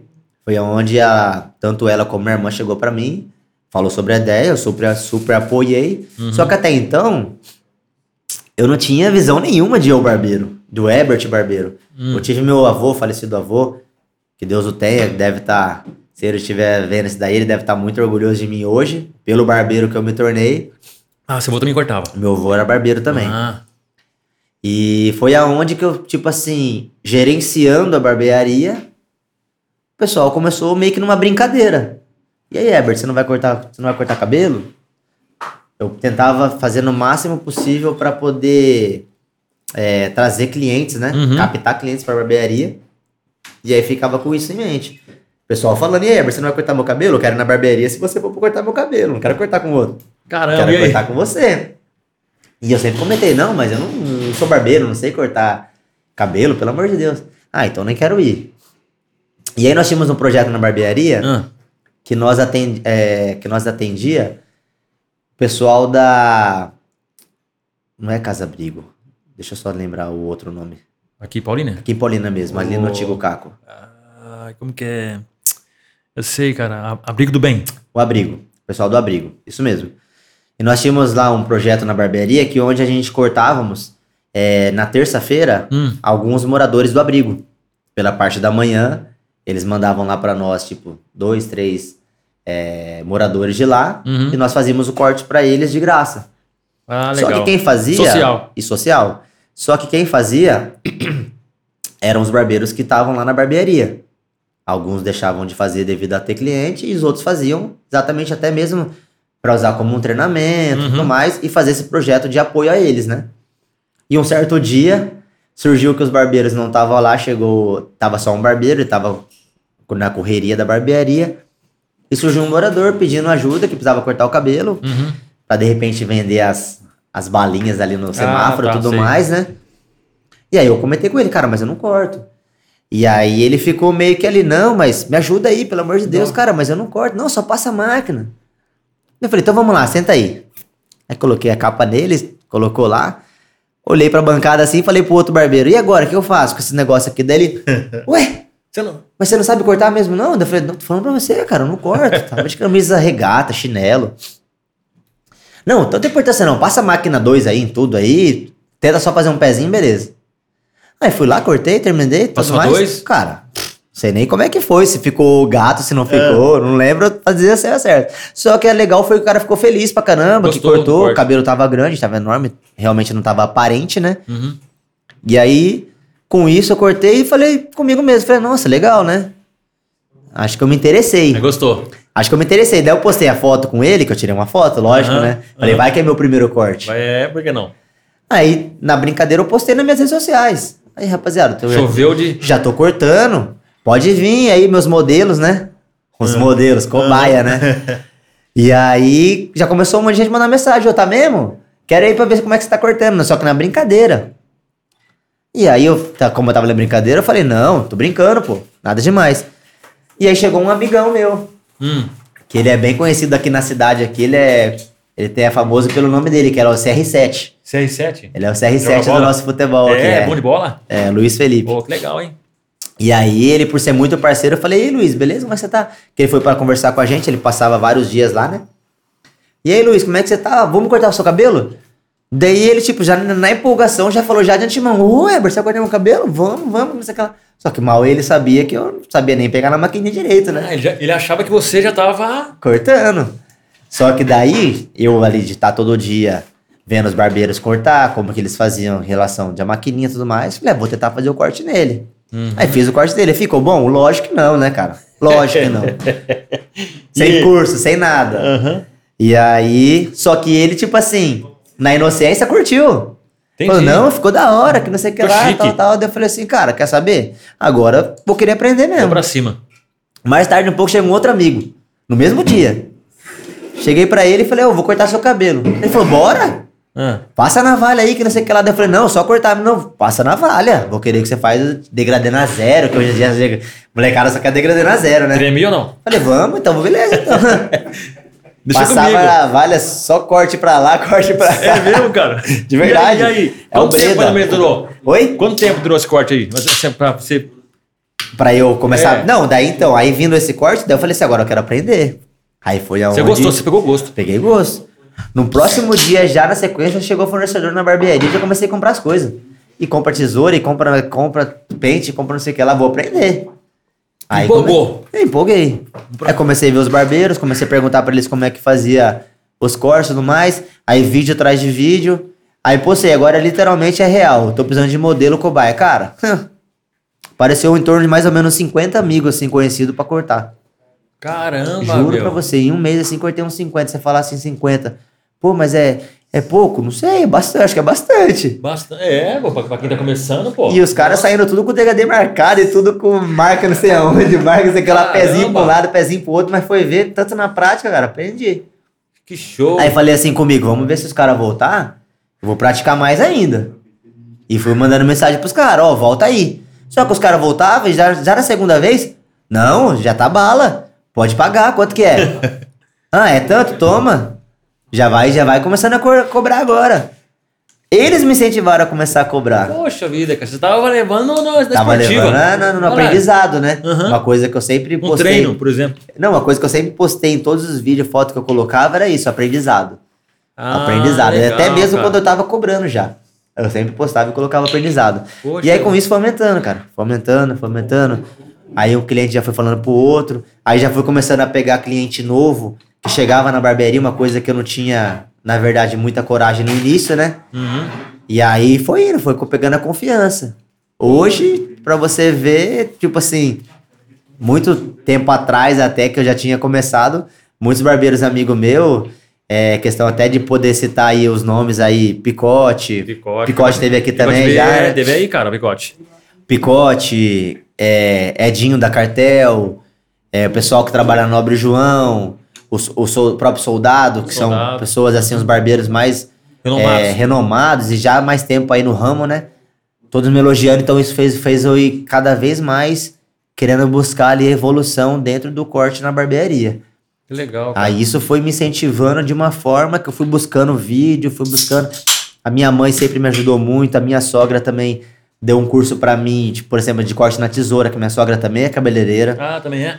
A minha mãe sempre dando me apoio pra mim também, ensinando como fazer os cortes na tesoura e tudo mais, que a maquininha hoje em dia já é mais pro barbeiro, né? Hum, tá. Então, o salão de beleza é mais na tesoura, né? Então, e o barbeiro são os dois, né, juntos, né? Tanto a maquininha como a tesoura. E aí fui aprendendo, cara, fui evoluindo, fui É, ver, cara. já tava já atendendo qualquer e tipo hoje, de... hoje você já- também já virou uma referência do, do corte, Paulinha.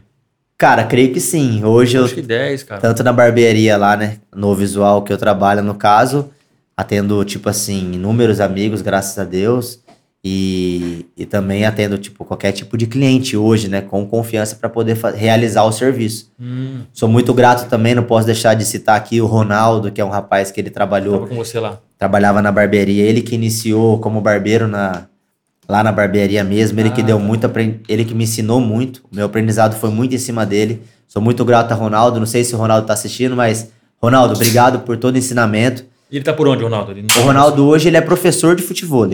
Ah, professor de futebol, É. cara. Nós iniciamos no futebol junto, fomos até dupla no futebol e Ah, tudo é? mais. Ele me deu alguns títulos, graças a Deus, né? Caramba, cara. E, Graças a ele também, né? É bom, manja pra caramba. Eu manja, manja muito. Hoje ele é professor de futebol. É mesmo? E Dá pra, dá pra aprender? Dá. Ou o cara tem que ter um dom? Assim, pelo menos um donzinho assim. Na verdade, eu acho que todos conseguem aprender. Será? A pe- Ô, Não Acho- sei não, hein? eu acho que todos Será conseguem que aprender. a jogar? O que, vai, o que vai diferenciar é o Messi e é o, é o Zé Mané, né? Rapaz, porque eu não sei não. Eu acho que eu não tenho, eu não, não sei não, hein? Consegue, consegue. Será, cara? Consegue. Que É legal. que nem andar de bicicleta, E a cara. bola é a mesma, muda a bola? Muda a bola. é mais leve? O material, ele é um pouco mais seco. A bola de futebol, por exemplo, de campo, no caso, ela pinga mais. A de futebol ele pinga menos, entendeu? Poxa, que da hora. Mas em questão de peso, assim, pode ser até meio que, que idêntico.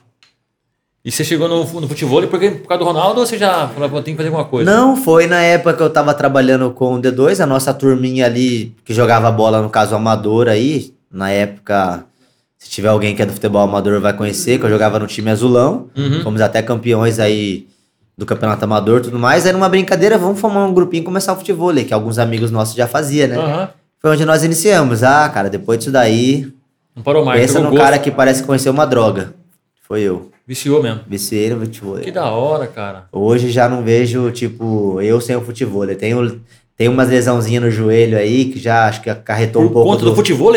eu acho que acarretou um pouco dos treinos que eu fazia no bicicross. Ah, tá. Mas hoje o futebol é com o chão um pouco mais irregular, areia tudo mais, né? Trabalhar muito com salto. Uhum. Veio trazer umas lesãozinhas no joelho. Mas hoje eu não consigo me, tipo assim, ver sem o futebol hoje. Hoje o futebol é meu escape, né? Pro, pro dia de trabalho e tudo mais. O futebol é onde você descarrega todas aquelas energias, né? Então, Legal. hoje eu já não me vejo sem o futebol. Na época eu já não me via também como sem o bicicross, mesma coisa. Eu, hoje o futebol consegue te fazer esquecer um pouquinho o bicicross? O bicicross não sai de jeito nenhum. Na, no momento que eu tô jogando futebol, sim. Mas o futebol, mas o bicicross não sai de jeito nenhum. Não- não- Você sonha às vezes? Já, já, já competir. sonhei, já sonhei. Não em voltar a competir, não, mas Não. já sonhei. Já surgiu já sonhei convite pra bicicross. você? Ô, é, porque você não quer voltar tal, não sei o quê. De pais, alguns alunos, Ah, é? algumas pessoas que. Alguns atletas que são menores. Eu ainda, tipo, algumas vezes eu posto um TBT, alguma coisa assim, né? Uhum. E tem atletas que hoje são, tipo, menores, de 14, 15 anos, que veem vídeos meu no YouTube pra treinar. Ah, legal. Das cara. antigas, Você tem uns vídeos no YouTube. No YouTube. Ah, tem uns videozinhos Da lá. um- hora, velho. Uma direção mesmo? Herbert Silva lá. Show, cara. Você era Mas- radical também? Mas não entra lá não, que senão vocês vão dar risada pra caramba. Não, pô, vai ruim, dá risada, hein? É, nada. Ah, a gente fazia uma produçãozinha lá, né? É. Mostrava como tava indo pra pista, treinando na E academia. chovia de. E eu- Ah, naquela época não era tão visado, né? Acho que se Mas hoje, hoje, é, mas então hoje é, eu percebo que tem um monte de, de garotos, né, assim, meninas também que têm buscado o bicicross, né? É indicação de escola, assim, por exemplo? É bom para uma ajuda em, em alguma coisa assim na, na parte Não, é mais pessoal. educação. É mais pessoal. É mais pessoal. Que De ideia, escola, cara. de escola, assim, não tem tanta indicação, não. É mais pessoal mesmo de amizade, ver que um amigo tá fazendo e querer fazer também esporte, é muito mais disso. E o bicicross, ele é muito, tipo, a questão de do cara ver um atleta fazendo e querer, tipo assim, meio que se espelhar nele, né? É muito ah, isso. legal, mas deve ser legal, né, cara? Você tem um cara em Paulínia que é referência do, do, do esporte, hein? Então, Paulínia antigamente era forte por causa disso, porque não tinha um, tinha cinco, dez atletas que era referência. Então, tipo, a, a, A própria equipe de Paulínia era muito famosa no Brasil por causa disso. Nós éramos sempre campeões. Caramba. Então- cara. Ah, é. Teve um tempo que o Paulinho tava em tudo, né? Não, era É você, sempre o bicicross era sempre campeão. Nós Era que, nós forte, que né, fazíamos as cara? maiores pontuações do- do- dos campeonatos. Mas o que acontece? Nós éramos todos daqui de Paulínia.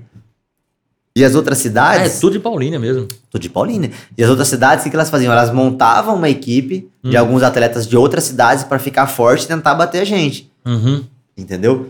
Caramba, cara. Então Mas- tinha, é, rolava esse negócio de, ô, vamos a gente tem que bater os, os caras de Paulínia. Ou, porque, tipo assim, dentro de todos os atletas, são selecionados como se fosse de 5 a 8 que vão ser os pontuadores.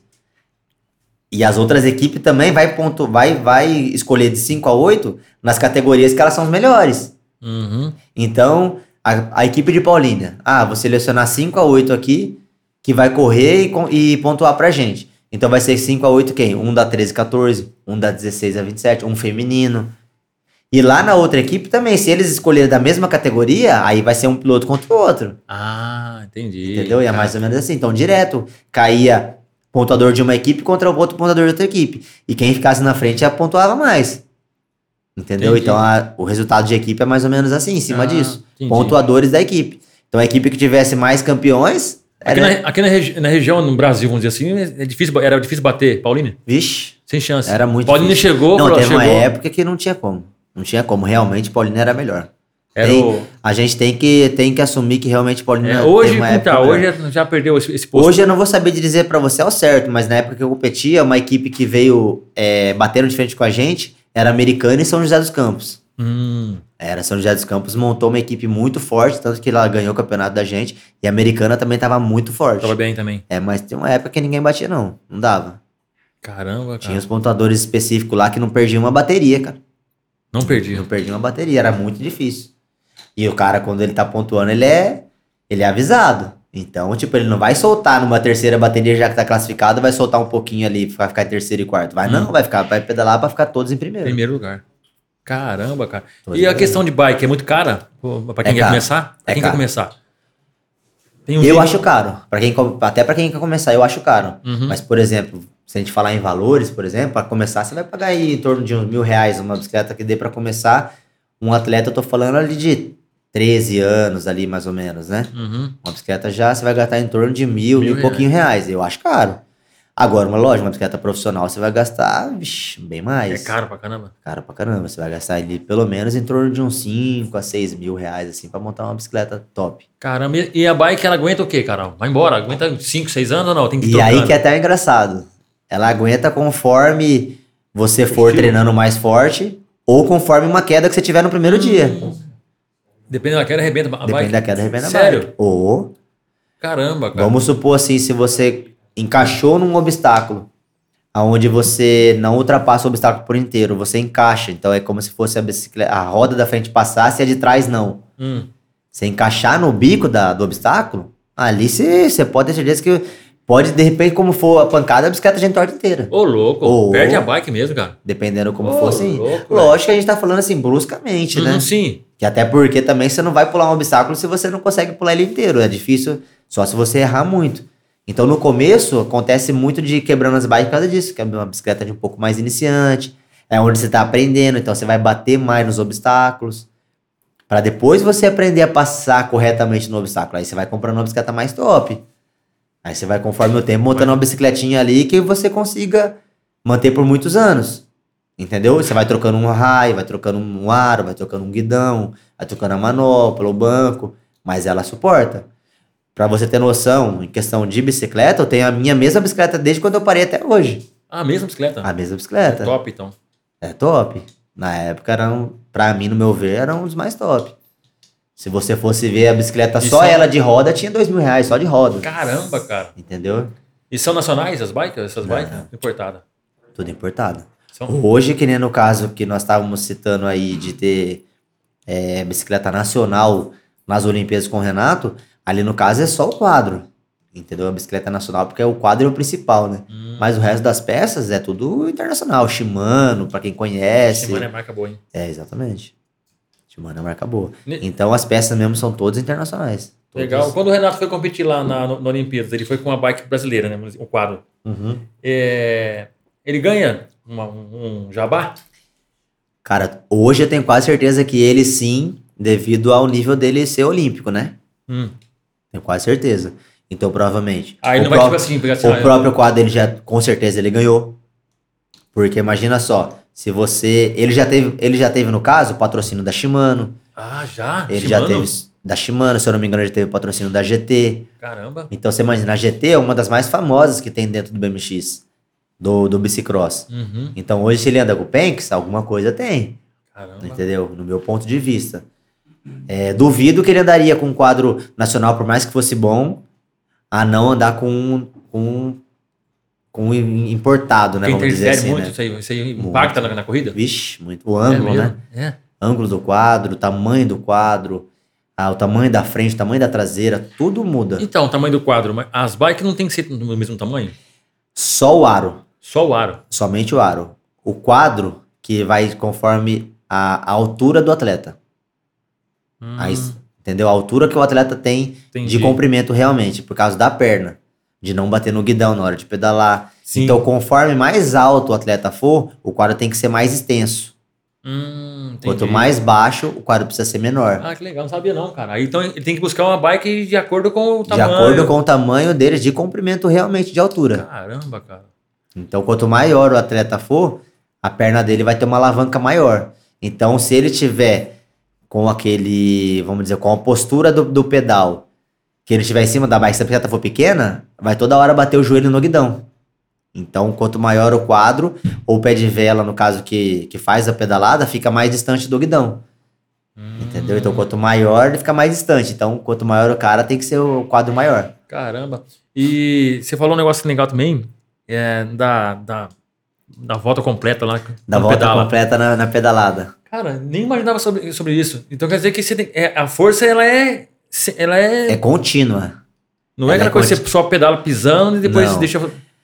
Uma coisa que isso é, se modificou muitos anos atrás no bicicross foi a foi a entrada do clipe, do pedal clipe. Para quem conhece bicicleta hoje em dia, até por andar de mountain bike Uhum. ou speed na rua, o pedal clipe é o que? Aquele que a pessoa tem um sapato específico e o pedal específico que gruda. Cara, só de falar da fricção. Porque se... E pra soltar aquilo ali depois? Então, para soltar tem que ter uma técnica. Ah, Que é quando você faz o movimento do pé pro lado. No começo é até engraçado. Quando você tá clipado, você para a bicicleta, esquece de, de tirar o pé, o que acontece? Cai pro lado. Caramba. Você cai, você solta a bike assim, você toma, um- você toma um leve capote ali. Uhum. Então, essa foi a evolução do BMX. O BMX hoje tá muito mais evoluído. Hoje você tem bicicleta de inteirinha de carbono, praticamente. Caramba. Muito leve.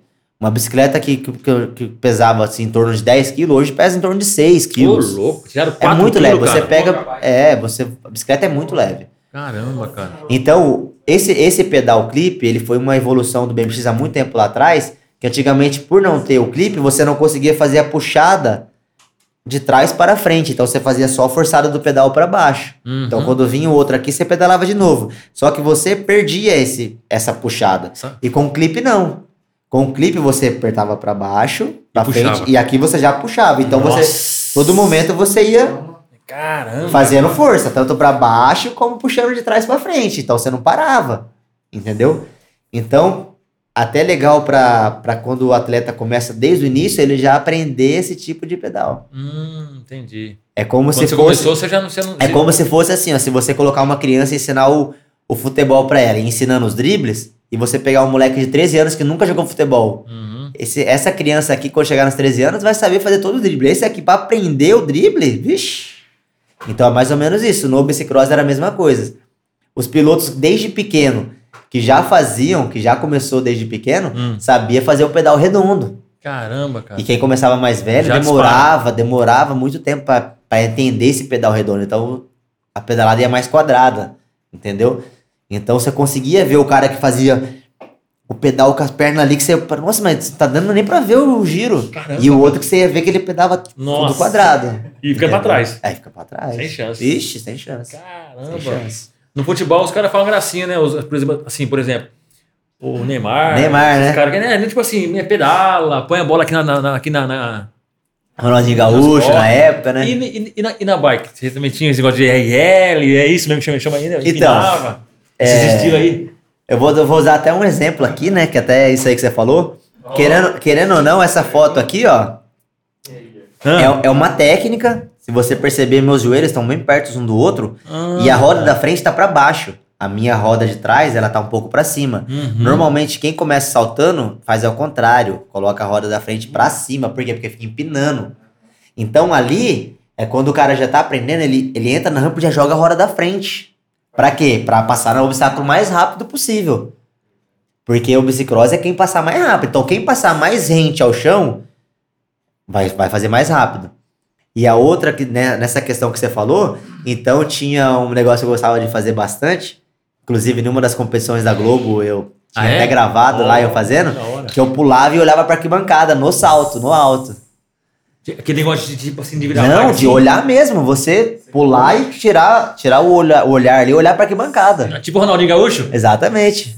Dá um toque pra um lado e olha pro outro. que da hora, cara. Poxa, que emoção, que legal, e aí cara. tinha uma foto minha que era bem famosa num obstáculo aqui de, de Paulínia. Hum. Só que nem lembro se eu tenho mais guardado até pra de repente mandar pra você Pô, depois. manda, manda pra gente, cara. Manda sim. Que tava uma arquibancada aqui e a outra lá do outro lado da pista. E eu pulei aqui olhando pra outra, assim. Nossa. E aqui tava todo mundo assim, ó. Caramba. Com a galera, aberta, você é. che- chegava, falei, o cara chegou, hein, velho. Olha o cara lá. Ah, sim. Ficava assim, olha lá Sim. o cara, o cara. Uma, uma história que eu tenho bem legal pra contar disso. É de quando assim eu, eu chegava e os caras comentavam. Hum. Teve uma evolução no BMX que a largada, antigamente, era sempre o mesmo tempo. Ela era sempre o mesmo tempo, ou seja, falava, tinha uma fala para todos os, os pilotos pre- se prepararem Hum. e caía sempre no mesmo tempo. Então, por exemplo, assim, ok, pilotos, todos prontos, olhem as luzes. E aí já caía. Então toda hora repetia ao mesmo tempo. Hum, entendi. Aí tinha uma técnica nesse tipo de largada que você, antes, da, antes da- do gate da chapa é, largar, descer, que no caso desce pra todo mundo no mesmo tempo, né? Uhum. E todo mundo, na hora que ia descer, puxava o pneu pra cima. Eu não. Eu tinha uma técnica que antes dele começar a descer, eu puxava a bicicleta pra trás. E eu vinha daqui de trás.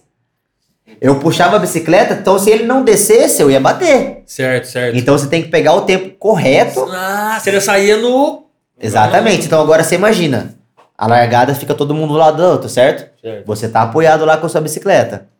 Você tá olhando, tem uma opção de você olhar para o semáforo que fica à frente e tem a opção de você ficar olhando para a chapa. Puxa. Só que aqui na sua visão periférica, você tá vendo o, o piloto do lado. Uhum. Se ele fizer um movimentinho, você já pensou que ele, que ele tá largando. Que, que, tipo assim, opa, se ele fizer um movimento, opa, tá meio que indo, Ah. vou também. Então você imagina, os caras que estavam do meu lado, antes de cair o gate, eu puxava a bicicleta pra trás. O cara fala, pô, o que esse cara tá Onde, tipo, onde que ele tá indo? Era mais ou menos assim. E você aprendeu como isso aí? Você aprendeu como? Você viu alguém? Viu, né, no caso, o pessoal do, dos Estados Unidos Estados fazendo. Unidos. Poxa vida. Então era toda hora mesmo, mesma largada. Então vamos supor assim, né? Ok, pilotos, todos prontos? Olhem as luzes. E aí, aí fazia o barulho das luzes e já largava. Então era mais ou menos assim. é, vou falar no normal, né? Ok, pilotos, todos prontos? Olhem as luzes. Agora eu largando. Ok, pilotos, todos prontos? Olhem as luzes. Caramba. Então eu já, eu já dava o start antes que eles. Eu já vinha, eu já vinha já dando o primeiro pedal antes que eles. Então já saía acertar- rasgando, então. Ixi, mas já saía regando, mas já, já teve lugar também que eu que não, porque eu vinha antes, bati, já veio de frente, Nossa, aí você ficou. ficava já na largada já. Caramba, velho. Mas era uma coisa que quando, eu- quando tinha essa largada, o pessoal que ia do lado, era até engraçado. Tinha um momento que eu encostava no gate, na largada, e os dois do lado saía pra não largar junto. Por quê? Porque atrapalhava muito, entendeu? Hum. O cara tá ali concentrado, você vê o cara descolando, você vai automaticamente você vai pra frente também. Aí é onde você acaba batendo no gate e virando pra frente. Já Hum. aconteceu de nego cair por minha culpa. Poxa. Mas não que era um, Aham. tipo assim, é, eu querendo ocasionar isso. Eu tava simplesmente querendo largar mais rápido. Aí com a evolução do BMX, com isso que atrapalhava muitos pilotos, eram alguns pilotos só que faziam Hum. veio a largada randômica, que era cada vez que ia largar, largava de uma pausa de 0 a 2.5 ou 3 segundos. Nunca era exatamente sempre no 0 segundo, ou no 2, ou no 3. Ah, tá. era randômica. Então cada variava ali. largada, ela variava de 0 segundos, que é o primeiro tempo, Caramba. até o tempo mais demorado, que era, se eu não me Oxe. engano, 3 segundos, ou 2,5, alguma coisa assim. Ah, se eu falar pra você assim, 2,5, mas pô, é muito pouco. Cara, 2,5 você esperando ali pra Nossa. cair é muito tempo. Então, a hora que dava o tempo demorado, que ninguém sabia, Poxa então não tinha mais como fazer isso. Por quê? Porque a hora que já, por exemplo, daí já mudou, né? Era Mas uma- será que é um mecanismo que os caras pegou e falou assim, ó, os caras que tá, que tá recuando tá, tá tendo vantagem, vamos Isso, quebrar? foi pra isso. Pra isso mesmo, pra Foi pra quebrar isso, aí. mesmo. É, exatamente. Então, hoje em dia não tem como vai você adivinhar em qual tempo vai cair. Poxa. Entendeu? Caramba, cara. Então, toda hora ele é randômico. Ele cai num sistema que vai fazer um sorteio de como ele vai de qual, ele vai, de qual tempo vai tempo cair, ele mas parar. ninguém sabe. ninguém sabe, entendeu? O Caraca, sistema que eles colocaram. Então, vamos supor, você pode tentar adivinhar, Uhum. mas qual que é a chance? Entendeu? Qual que é a chance? No começo, esse sistema, é, foi até engraçado uma história que eu tenho pra contar também. Uhum. Esse sistema ele era meio falho. Ele tinha o sistema randômico, mas no meu ponto de vista, ele tinha algumas, como se fosse vários sistemas. Vamos supor, tem cinco sistemas, e o sistema que escolhesse, ele iria variar do, do primeiro tempo ao demorado, e depois o outro do demorado pro, pro menos demorado, entendeu? E mais ou menos assim. E aí eu comecei a fazer uma contagem. Por quê? Porque isso pegou eu de surpresa. Eu largava pra trás, eu não sabia largar pra frente. Eu largava pra trás e puxava a bicicleta. Então eu tive que me adaptar. Hum. Só que eu fiquei, tipo assim, puto da vida, né, mano? Falei, puta, mano, mas ele deve, ter, ele deve ter uma falha isso daí. Aí comecei a fazer, comecei a contar. Quando caía o primeiro tempo, eu ficava olhando qual depois, quantas largadas iriam ter pra cair o primeiro tempo de novo. Ah, entendi. E aí, eu acho que no primeiro, como eles fizeram essa evolução, eu acho que tava meio falho. Eu acho que tava meio que é, tinha, era aleatório, mas Uhum. tava, tinha uma menos tempos, assim, ran- randômicos. E aí eu via que dava mais ou menos, tipo assim, dava umas 10 largadas, tinha uma grande, porcent, tinha grande porcentagem de chance de dar o tempo é, rápido de novo. Tanto rápido como demorado. Ah, tá. E aí teve uma viagem pra Colômbia, que, que nós fomos pra competir lá. E aí eu treinava sempre sem clipe, né? Eu gostava de só na hora de competir colocar o clipe. Então, tipo, se- na minha, no meu visão, na minha visão, no meu ver, Uhum. se eu treinasse sem o clipe bem, quando eu colocasse o clipe, ele ia me auxiliar mais ainda. E aí eu fiquei contando lá, fiquei parado lá em cima na largada e fiquei olhando. Daí deu um tempo demorado. Daí eu falei assim, cara, eu vou ficar contando aqui. Se mais ou menos aí der uns 10 gate e umas 10 largadas e não for demorado, no próximo eu vou ir que eu acho que pode ser a chance de, de ser demorado. Aí alinhei numa, numa raia mais pra fora de todo mundo, que não atrapalhasse ninguém. Tipo, Certo. eu fiquei pro lado de fora. E fiquei encostado, né? Na largada, na minha posição. Eu falei, se acontecer do gate descer antes do tempo demorado, eu só vou descer, normal. E não vou tentar fazer a puxada. Aham. Mas se for o demorado, eu vou puxar. Ah. Se eu ver que demorou um pouco, Já vai ser demorado. Então eu encostei, fiquei lá na posição, deu a fala, eu vi que não foi o primeiro tempo, eu vi que não foi tipo o segundo. Na hora que foi, tipo, meio que o terceiro, eu puxei pra trás. Na hora que eu puxei pra trás, eu falei assim, vai cair. E, e caiu. E eu larguei. Nossa, aí você já saiu arrebentando. Já saí que nem louco, já não acredito que eu acertei que não sei o que lá. Nisso, tinha um, um, um treinador de um dos atletas que estavam na largada, que ele tava filmando. Hum. Isso é uma história que até hoje eu não esqueço. E aí eu já fui, tipo assim, todo contente fazendo a pista. Nossa, acertei, que top, não sei o que lá.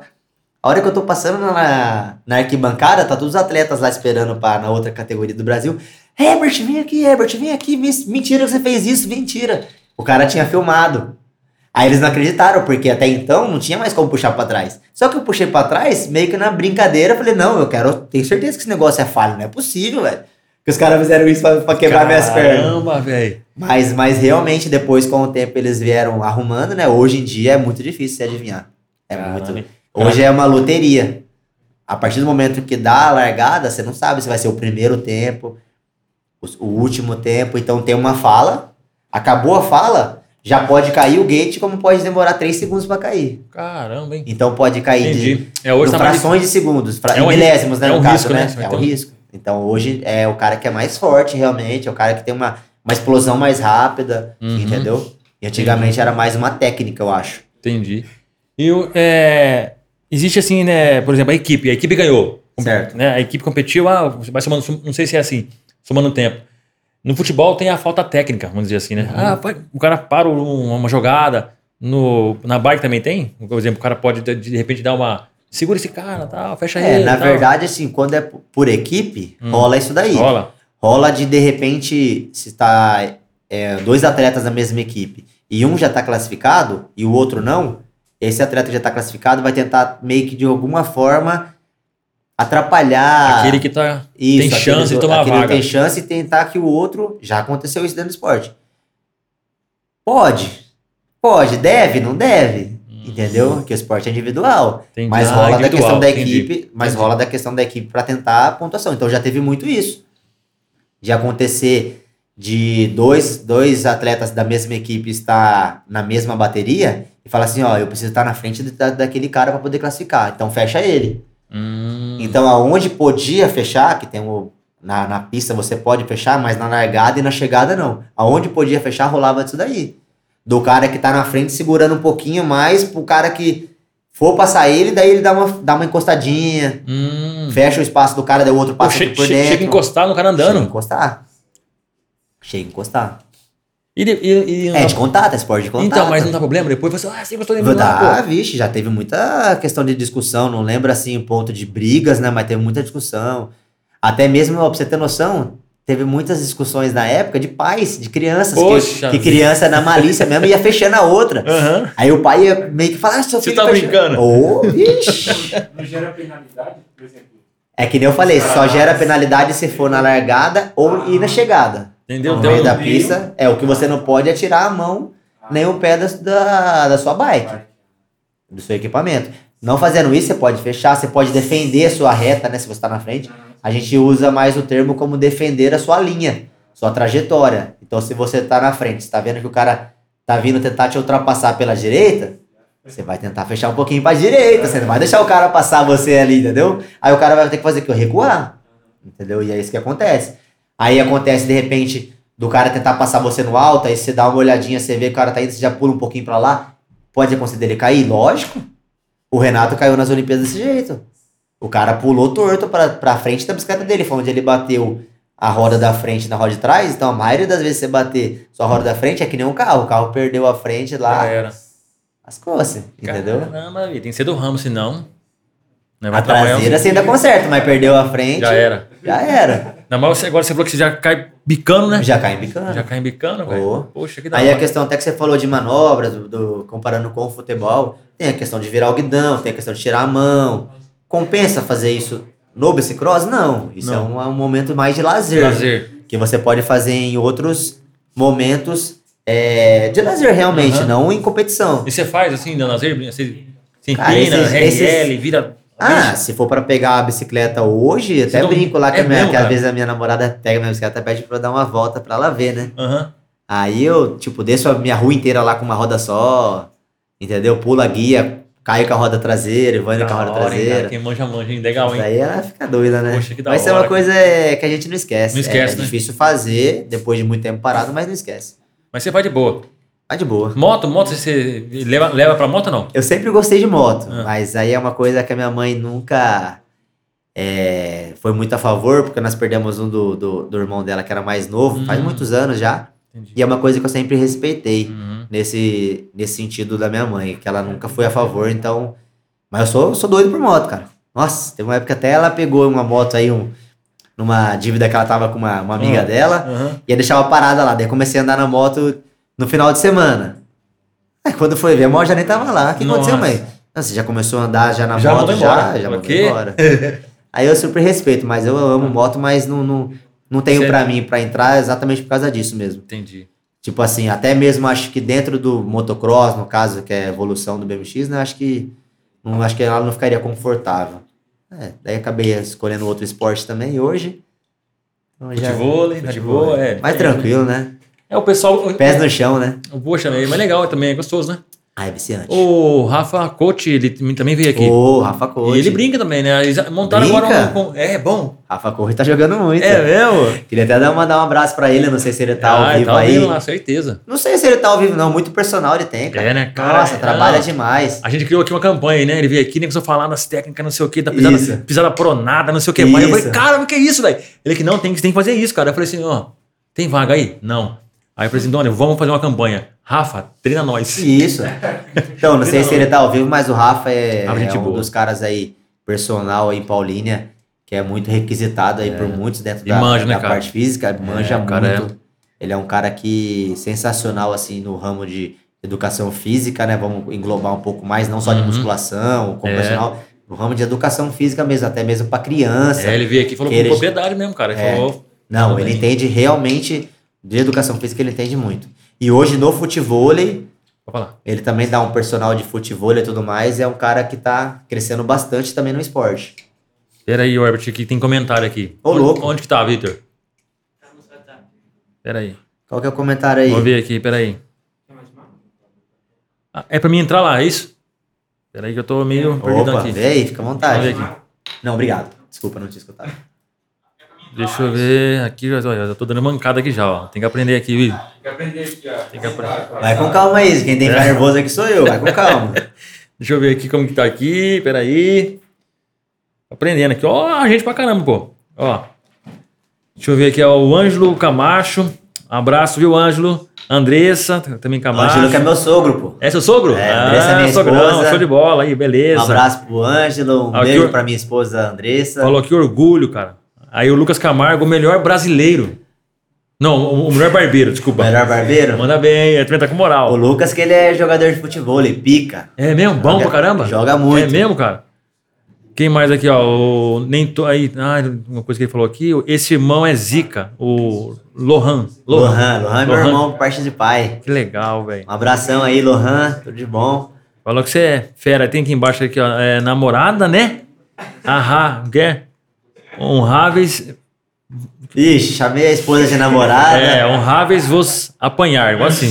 Vai apanhar em casa, hein? Ixi, Quer consertar? consertando aqui, Andressa Camacho. Conserta, minha conserta. esposa, Andressa Camacho. Minha esposa, mãe do meu filho é isso aí. Não, tem que consertar, pô. Tá consertada, beleza? Te amo, amor, te amo. Legal, cara. Ah, esse dia atrás, cara, ó, o São Paulo e o Palmeiras são 0x0. Você pra quem torce? São Paulo, né? São Paulo? Que perguntem eles, 0x0. É, São Paulo mesmo? São Paulo, São Paulo. Brincadeira da parte, São Não, o São Paulo foi campeão é, é, paulista, né, cara? Lógico, inclusive, né? inclusive, o Fábio tem que vir aqui. Ele ganhou a aposta, hein, cara. Ele, o Fábio é São Paulino, o, o Fábio da, da Van, Fábio da Van? vereador. Sei. Os caras fizeram uma aposta com ele aí e ele ganhou. Vixe, aí lascou-se, hein? É, esse dia eu vi uma reportagem, cara. num- na verdade, já tem- foi até um podcast. Certo. ou com o Danilo Gentili. E o cara perguntou pra ele assim, Danilo, é, Danilo, você gosta de... o quê? Ah, ele, ele perguntou alguma coisa sobre trabalho pra ele, né? Ele, Certo. cara... Aí ele parou, pensa, parou assim, pensou e falou assim, cara, eu acho que eu nunca trabalhei. Porque quando a gente faz o que gosta, a gente não trabalha. Sim. E quando eu, eu tô, por que eu tô falando isso? Porque eu tô te perguntando aqui do, do bicicross, cara. Cara, a gente vê a alegria que você Sim. tem de falar do bicicross. Sim. A alegria que você, expre- assim... Cara, é, assim, dá pra ver, dá pra gente sentir. Aham. Então, eu falei, poxa, é, o que que você fez, assim, pro esporte, na área da, da- do bicicross, cara, foi de coração. Sim, foi de coração. Foi de coração, você se entregou mesmo. Eu confesso que, assim, é. Uma das maiores dificuldades que eu tive na hora de assumir, de sair realmente do bicicross, o que que tava me fazendo é, até um pouco de mal. Seria meio que injusto da minha parte falar que eu saí devido a estar me fazendo mal, mas era verdade. Eu dando aula, eu me sentia muito mal no questão de não poder estar fazendo aquilo. Hum. Entendeu? Mas seria injusto da minha parte também, de eu falar que simplesmente foi por causa disso, de eu não poder passar todo o ensinamento que eu podia é, demonstrar para alguns alunos, entendeu? Certo. Mas realmente, tipo assim, isso era uma coisa que psicologicamente não me fazia muito bem.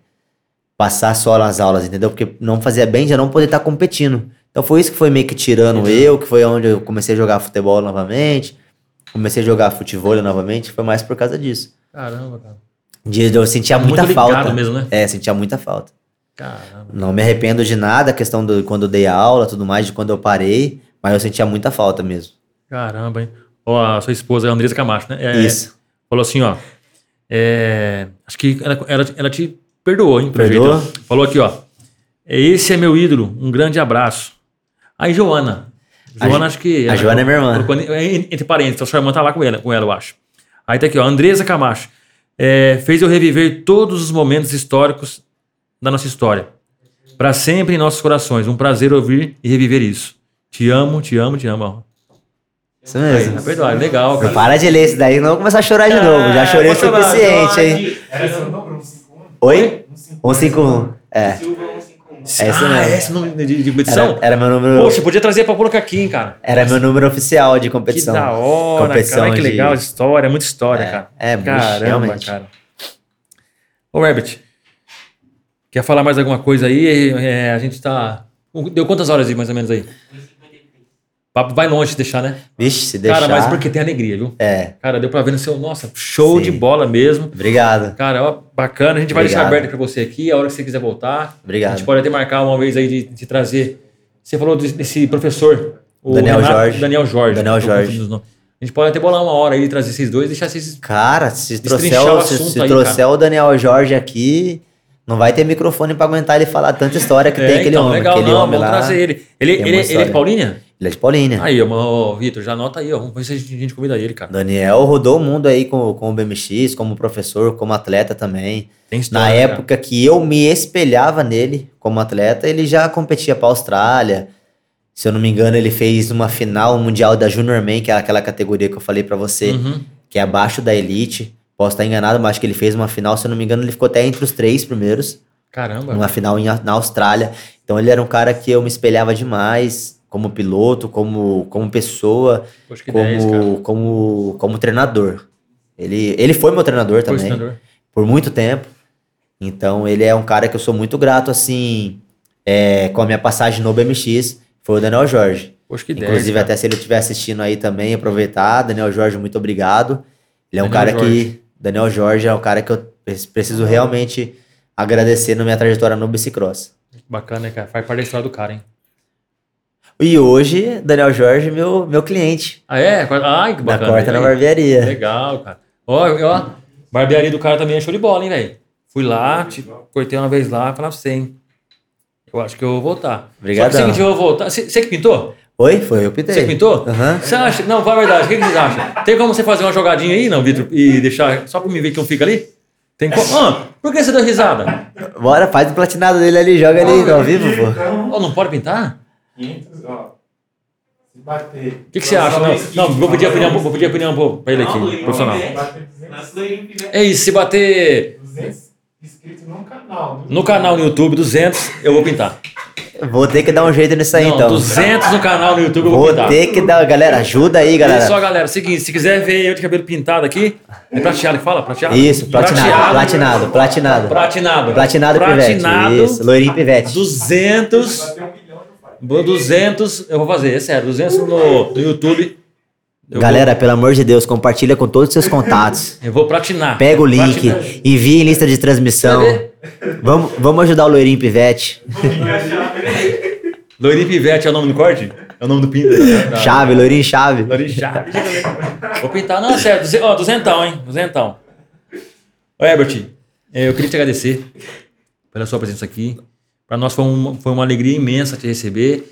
E melhor ainda, cara, é a gente ouvir história que é de verdade. Sim, Entendeu? História que é, é a sua vida. isso. A gente sentir aquilo lá de cá e saber que a gente está de frente com um atleta, um cara que representou o Brasil, representou a gente, às vezes, sem a gente saber, a cidade, cara. Muitas vezes, né? Cara, poxa, parabéns. Obrigado. Que Deus continue te abençoando, te iluminando. Obrigado. Amém. Que essas coisas que você tem, Deus faça você prosperar. Amém. E que crianças, cara, olhem para você e esperem em você. Amém. O esporte é uma coisa que ele, além da saúde, ele também ajuda a formar um cidadão. Isso, E aí, o esporte é uma coisa muito legal. com certeza. O espaço é seu, fala o que você quiser aí, cara. Aí, ó. Cara, eu que tenho que agradecer a vocês aí, a partir do momento que o, que o Daniel esteve na barbearia e comentou sobre o podcast de vocês.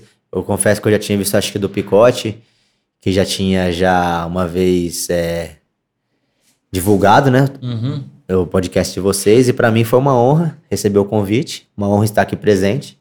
É muito gratificante é, nós vermos que fizemos realmente, como você falou, histórias reais, né? E poder estar transparecendo para vocês Poxa, sobre a minha vida. A minha vida que foi, se for, que não eu falei, muita coisa com certeza escapou, muita coisa for falar, vixe, são muitas histórias, muitas histórias, mas sou muito grato a Deus por ter me proporcionado saúde para poder ter feito tudo que eu fiz, né? Lógico que acho que um sonho de todo atleta seria igual o Renato realizou, de estar participando de umas Olimpíadas. Para qualquer atleta que você perguntar, vai ser esse, tenho certeza absoluta. Mas, que nem eu falei para você, sou muito grato por tudo que eu conquistei dentro do esporte, não só em questão de títulos, reconhecimento por pais, reconhecimento por crianças. Nisso que você falou, até de crianças se espelharem em mim. Até hoje, eu tenho clientes da barbearia que eu corto o cabelo hoje, que são atletas que se espelham em mim em vídeos antigos. Poxa, que legal. E eu acho muito interessante isso, que falava que quando ia pra pista, todos os dias tinha que assistir um vídeo meu pra poder se, para poder ir pra Caramba, pista. que legal, cara. Você não tem preço não, cara. E, cara, e é até engraçado, se a gente for, for ver realmente os vídeos de hoje, nós vamos dar risada. Que você vê as produçãozinhas, os nomezinhos escritos, as coisinhas. Colocando a bicicleta, colocando a sapatilha em casa e mostrando como que vai de casa pra pista, andando na rua. Uma, uma avenida aqui, ó, que é, que é bem descida, que antigamente eu morava aqui perto mesmo. Ah, daqui da onde estamos locados no podcast, eu morava aqui nesses prédios.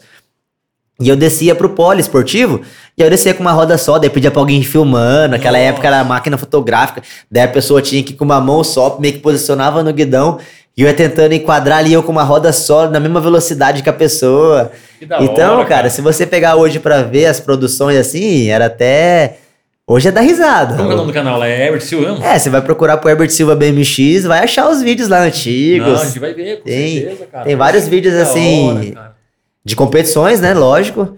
E aí eu colocava sempre uma música, tipo, motivadora. No caso, a galera escutava bastante Linkin Park, música de rock, essas coisas assim. Então, se você for ver, cara, naquela época, até hoje eu me arrepio quando eu assisto. Que da hora, cara. Até hoje. Não tem como. Então é gratificante essa parte.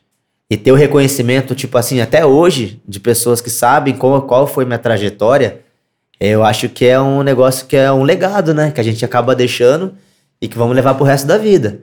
É, até voltando até o assunto do, do meu filho que você perguntou, cara, Uhum. eu pretendo ser um pai totalmente presente na vida dele. Legal. Até falar uma coisa mais pessoal, você deixou aberto pra mim, peço Sim. licença. Não, fique à vontade, cara. E aonde eu vou apresentar pra ele, cara, todos os esportes. O esporte que ele, de repente, vê que ele se adaptou um pouco mais, eu vou dar o meu apoio. Entendeu? É isso que eu pretendo pra mim. Eu já sei mais ou menos qual que vai escolher. Você já eu- sabe? eu já então, sei. então, então você. ah, Pai atleta. Certo? Experiente. Manda bem pra caramba. Um técnico. Quem, quem que não quer ter um técnico campeão? Fala pra mim. É. Referência, fi, referência. Sei Vamos não. ver, Eu acho que tá ver. pintando um, um novo campeão mundial aí. Tomara. Ô, Deus te ouça. Então é mais ou menos nesse sentido. Eu vou tentar. Tentar não, vou fazer de tudo pra pra apoiar ele em qualquer esporte que ele Sim. escolher. Mas é uma questão que vai estar aberta a ele. Eu vou tentar de qualquer forma impor pra ele as coisas da vida, né? No caso de Sim. como esporte, e ele que vai ter que fazer a escolha. Mas Uhum. no que ele quiser, eu vou estar apoiando ele. Mas uma Com bike pra certeza. isso vai dar. Com certeza. Vou dar uma bike, vou dar uma bola, uma bola de basquete, uma bola de futebol, uma bola de. do que for. Mas eu vou mostrar pra ele. Legal. E aí é onde que eu vou entrar com o meu papel de, de pai, no caso, de estar apoiando sempre Na instrução. se ele no que ele quiser, dando instrução, com Legal, certeza, cara. tudo mais. Bacana, cara. Show de bola mesmo. Vamos fazer um, fa- fazer um, um jabazinho aí? Eu vi Vamos. que você tá com uma, ca- com uma camisa aí do Cesarino. Ô, prestou atenção aqui? Ô, Isso cara, aqui é- já- sabe já- quem- quem que é? É do Do nosso amigo Fábio. Fábio, deixa rolar. Deixa rolar. Fabião, É. uma marca aí que é bem conhecida na cidade, Cesarina. Legal. Como que você eh, compra onde? Fala aí. Ah, eu fiz umas fotinhas pra ele, né? É? É, É, legal. mas, mas compra pelo site. Ah, legal. Consegue encontrar pelo site, Cesarino mesmo, Clothing. E aí você acha o Instagram lá e manda uma mensagem lá, eles entregam pra vocês. Legal, Fábio. Se quiser mandar uma pra nós aqui fazer uma, uma exibição aqui, sabe? Pra mandar Tá que a gente vendo? aqui, entendeu? Tá vendo aí o Merchan, né? Ah, Merchan, é verdade. Manda Ó. um aí, pô, pra nós aí, ó. Manda. É, pô. Manda pros É. meninos aí, ó, a camisa aí pra cada um, ó. Cesarino, hein? É isso aí. Então é isso aí, galera. Ué, Só agradecer, realmente. Desculpa aí se eu sair da linha em algum momento Que aí, alguma isso, coisa, tá acho que não. não. Imagina, cara. Você E- mandou bem demais, cara. E até mesmo para de repente tiver algum atleta que esteja assistindo aí, algum atleta novo do bicicross e tudo mais, uma coisa que eu sempre comentava com a minha irmã, que eu sempre dava aquele puxão de orelha nela, sabe? Que ninguém vai fazer pela gente o que nós mesmos podemos fazer. Então, se tiver alguém assistindo, se quiser de repente ter uma história parecida com a minha, de repente alguma coisa, cara, vai atrás. Vai atrás, porque ninguém faz por nós o que só nós podemos fazer. E não fique esperando. Isso é uma coisa que eu sempre falei pra minha irmã. Entendeu? Quando eu puxava muito a orelha, que ela era muito boa, mas tava com medo, às vezes, de saltar, falava, Jona, não vou conseguir saltar pra você. É você que tem que ir lá. Força, você consegue. Eu dava meu apoio, mas quem tinha que ter a vontade de saltar e a coragem de saltar era ela. Você entendeu? E era isso uma coisa que eu sempre prezei bastante. Às vezes, tipo assim, eu ia treinar, ela tava meio cansada e não ia treinar, daí eu falava assim: você quer ficar aí, você fica. Não vai ser como eu treinar lá pra você. Eu vou fazer a minha volta na pista inteira lá pra treinar resistência. Eu vou lá fazer. Agora você, se você não vai, então, então o Quem problema é perde seu. é você mesmo. Aí o que, que ela fazia? Já se trocava rapidinho. Ia pra lá. Ia pra lá. Então, às vezes, precisava de um puxãozinho, mas uma coisa que eu sempre levei comigo, que eu sempre coloquei, ninguém ia fazer pra mim. Então, aqueles momentos que eu falei pra você que eu chegava antes na pista e terminava depois, era eu mesmo. Porque eu sabia que ninguém ia falar pra mim assim: Werbert, acabou o treino, vai lá treinar mais um pouquinho lá. Vai lá fazer uma passagem lá um pouco mais rápido pra ver se você consegue. Eu ia fazer. Entendeu? Então, uma mensagem que eu deixo aí pra quem estiver assistindo e de repente pensar aí num esporte, aí é isso daí. Faça por vocês mesmos, vocês mesmos. É, e vocês- viram aí que tem um exemplo, né? A Joana bicampeã. Ó, o carinha falou aqui, ah, já apagou a mensagem, já falou que fez o double na primeira reta em 2009, porque você falou pra ele uma dica, Rafael Viana.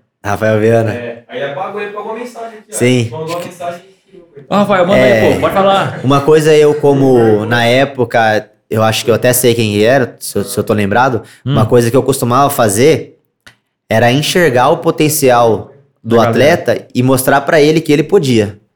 Que muitas das vezes os atletas, eles achavam que não podiam, sem ao menos tentar.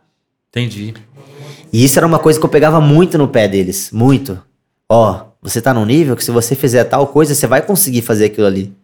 Só que eles, por si próprios, eles não faziam de, tipo, com medo, com certo receio, alguma coisa. Então eu pegava muito no pé disso. Um exemplo legal Mas que... você fala medo de arriscar e de repente. Exatamente, tipo era- assim, pô, não vou conseguir. Vai que eu. É, que eu- ou achava que realmente não tinha uma velocidade exata pra pular tal obstáculo, era onde eu falava, você tem sim. Que às vezes a pessoa não pensava que não tinha, mas você tem sim, é só você ir e saltar. Você vai conseguir. Um exemplo legal que eu tinha era um aluno que chamava Richard, hoje ele, é, hoje ele já tá mais velho, parou também. Hum. E ele é até meu cliente, ele sempre comenta isso. Que ele, chama, ele chamava eu de, de teacher, né? Daí ele falava xixer. Xixer. É. E até hoje, é até engraçado que ele chega na, na, na barbearia e ele fala, e aí, xixer? Beleza?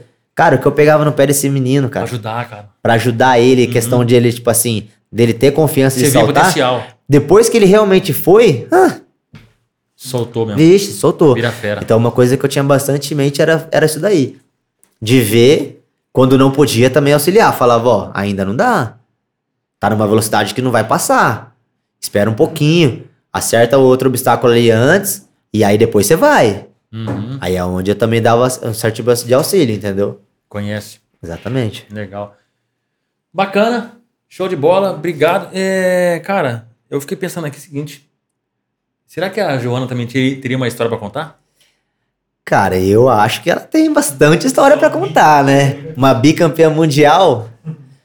Hoje poderia, Ô, Joana, vou deixar aberto Vou você aí, cara. vou- é, é, vou ter até- fazer a ponte aqui. Os dois, cara, pra ver os dois, de repente aí os dois. Vamos fazer isso? Vamos, Você consegue mim. ajeitar? Eu, eu posso tentar. Se eu Tenta. consigo, eu não, não sei. Vem com ela. É até um. Até você falou da Joana, tinha uma história legal que, que como ela era na parte feminina e ela sempre foi campeã, ela é multicampeã nacional, ela é campeã Poxa, brasileira, campeã de Copa do Brasil, regional, paulista, não sei quantas vezes, acho que ela nem tem esse número de tantas vezes que ela foi campeã. É, e nós participávamos de uma competição que chamava dos Jogos de Verão da Globo. E era, e era Copa América, BMX Américas. E era só convidados. E nós éramos sempre convidados para participar. E aí teve uma época que a Globo veio até filmar ela, tipo, acordando, levantando, fazendo café da manhã pra ir pra pista. Porra. E filmou, é que eu não sei se tem salvo mais hoje. Na época não era tanta rede social tão fácil assim, um acesso pra você gravar, guardar Uhum. no computador e tudo mais. Não era toda hora celular. Não tinha. Entendi, Entendeu? Porque evoluiu muito rápido esse negócio de celular hoje, né? é. Sim. Então, cara, passou reportagem dela na IPTV, ela fazendo café da manhã em casa. Só pra você ter noção quem é a Joana, né? Cara. E isso Ah, ela vai lembrar. Isso ela, a ponte. Fazer a ponte. isso ela tem certeza que ela vai lembrar. Se, se de repente ela aceitar o fala, convite. fa- Fala, como é, é, fala com ela como técnico. Isso. ah, ela vai adorar. Então, manda vir, a gente. Quem vai vai sabe, ser um de repente, se ela estiver assistindo aí, Joana, ó. Oportunidade pra falar da sua história, hein? Eu não sei se você. Eu não sei se você se pode trazer os troféus. A gente põe aqui o troféu seu aqui, ó. Você conta a história. Eu acho que você deve ter visto até na barbearia um troféu verde e amarelo com a, com a bandeira do Brasil. É um campe- do campeão mundial dela. É o dela. Isso. Caramba, cara, da hora, bicho. Não, ô Joana, se puder aí, dá uma força pro canal aí pra gente aí. Ajuda eles, Ju. O, o pessoal pediu pra falar, Herbert, é. Do, do, do sorteio lá. Opa. Do sorteio do. bora. Dá pra gente fazer um sorteio aí, um corte, uma barba aí. De repente, corte, barba e sobrancelha. Pra de repente quem ganhar o sorteio. Loirinho. Fica à vontade. Loirinho? Pivete. Né? Loirinho Pivete. Ele, ele vai fazer aqui, ó, Loirinho. Galera, Ao vivo? ao vivo, Ao vivo galera. pra fazer? Loirinho Pivete, Não, platinado. pô, tem que ser no salão, pô. Não, não, dá pra fazer aqui mesmo. Dá mesmo? Galera, vai compartilhando, galera. Compartilha, manda pros contatos. É, é, Mas é.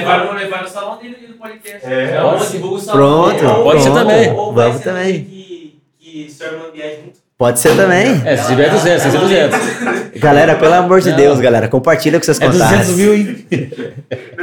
Tô brincando. É, então, ô, Kaique, como que a gente bola aí o sorteio? Como vai ser? Vamos Vai. bolar uma arte, aí a gente marca nosso perfil, perfil Fechou? da barbearia. Tá legal. A pessoa reposta e comenta. Tá ok. Aí a gente faz o sorteio e marca uma data aí pra fazer o sorteio. Top. Fechou. Vamos, vamos sim. Ô, Herbert, se eu fosse mais novo, acho que eu ia encarar as bikes. Porque que você falou aí, acho bacana. Eu sempre tive vontade de empinar, nunca mandei bem. Uma vez eu fui fazer RL, quase eu quebrei os dentes. aí eu falei, futebol era reserva, entendeu? Por isso que eu falei você que gosta de futebol ali, eu vi lá e não sei não. Sei, hein? sei, é uma que é sei. de dupla, cara. Dá azar. Sim. Herbert, obrigado. Eu Deus te agradeço. abençoe. Chega Amém. mais, cara. Valeu. Chega mais, valeu. Obrigadão, galera.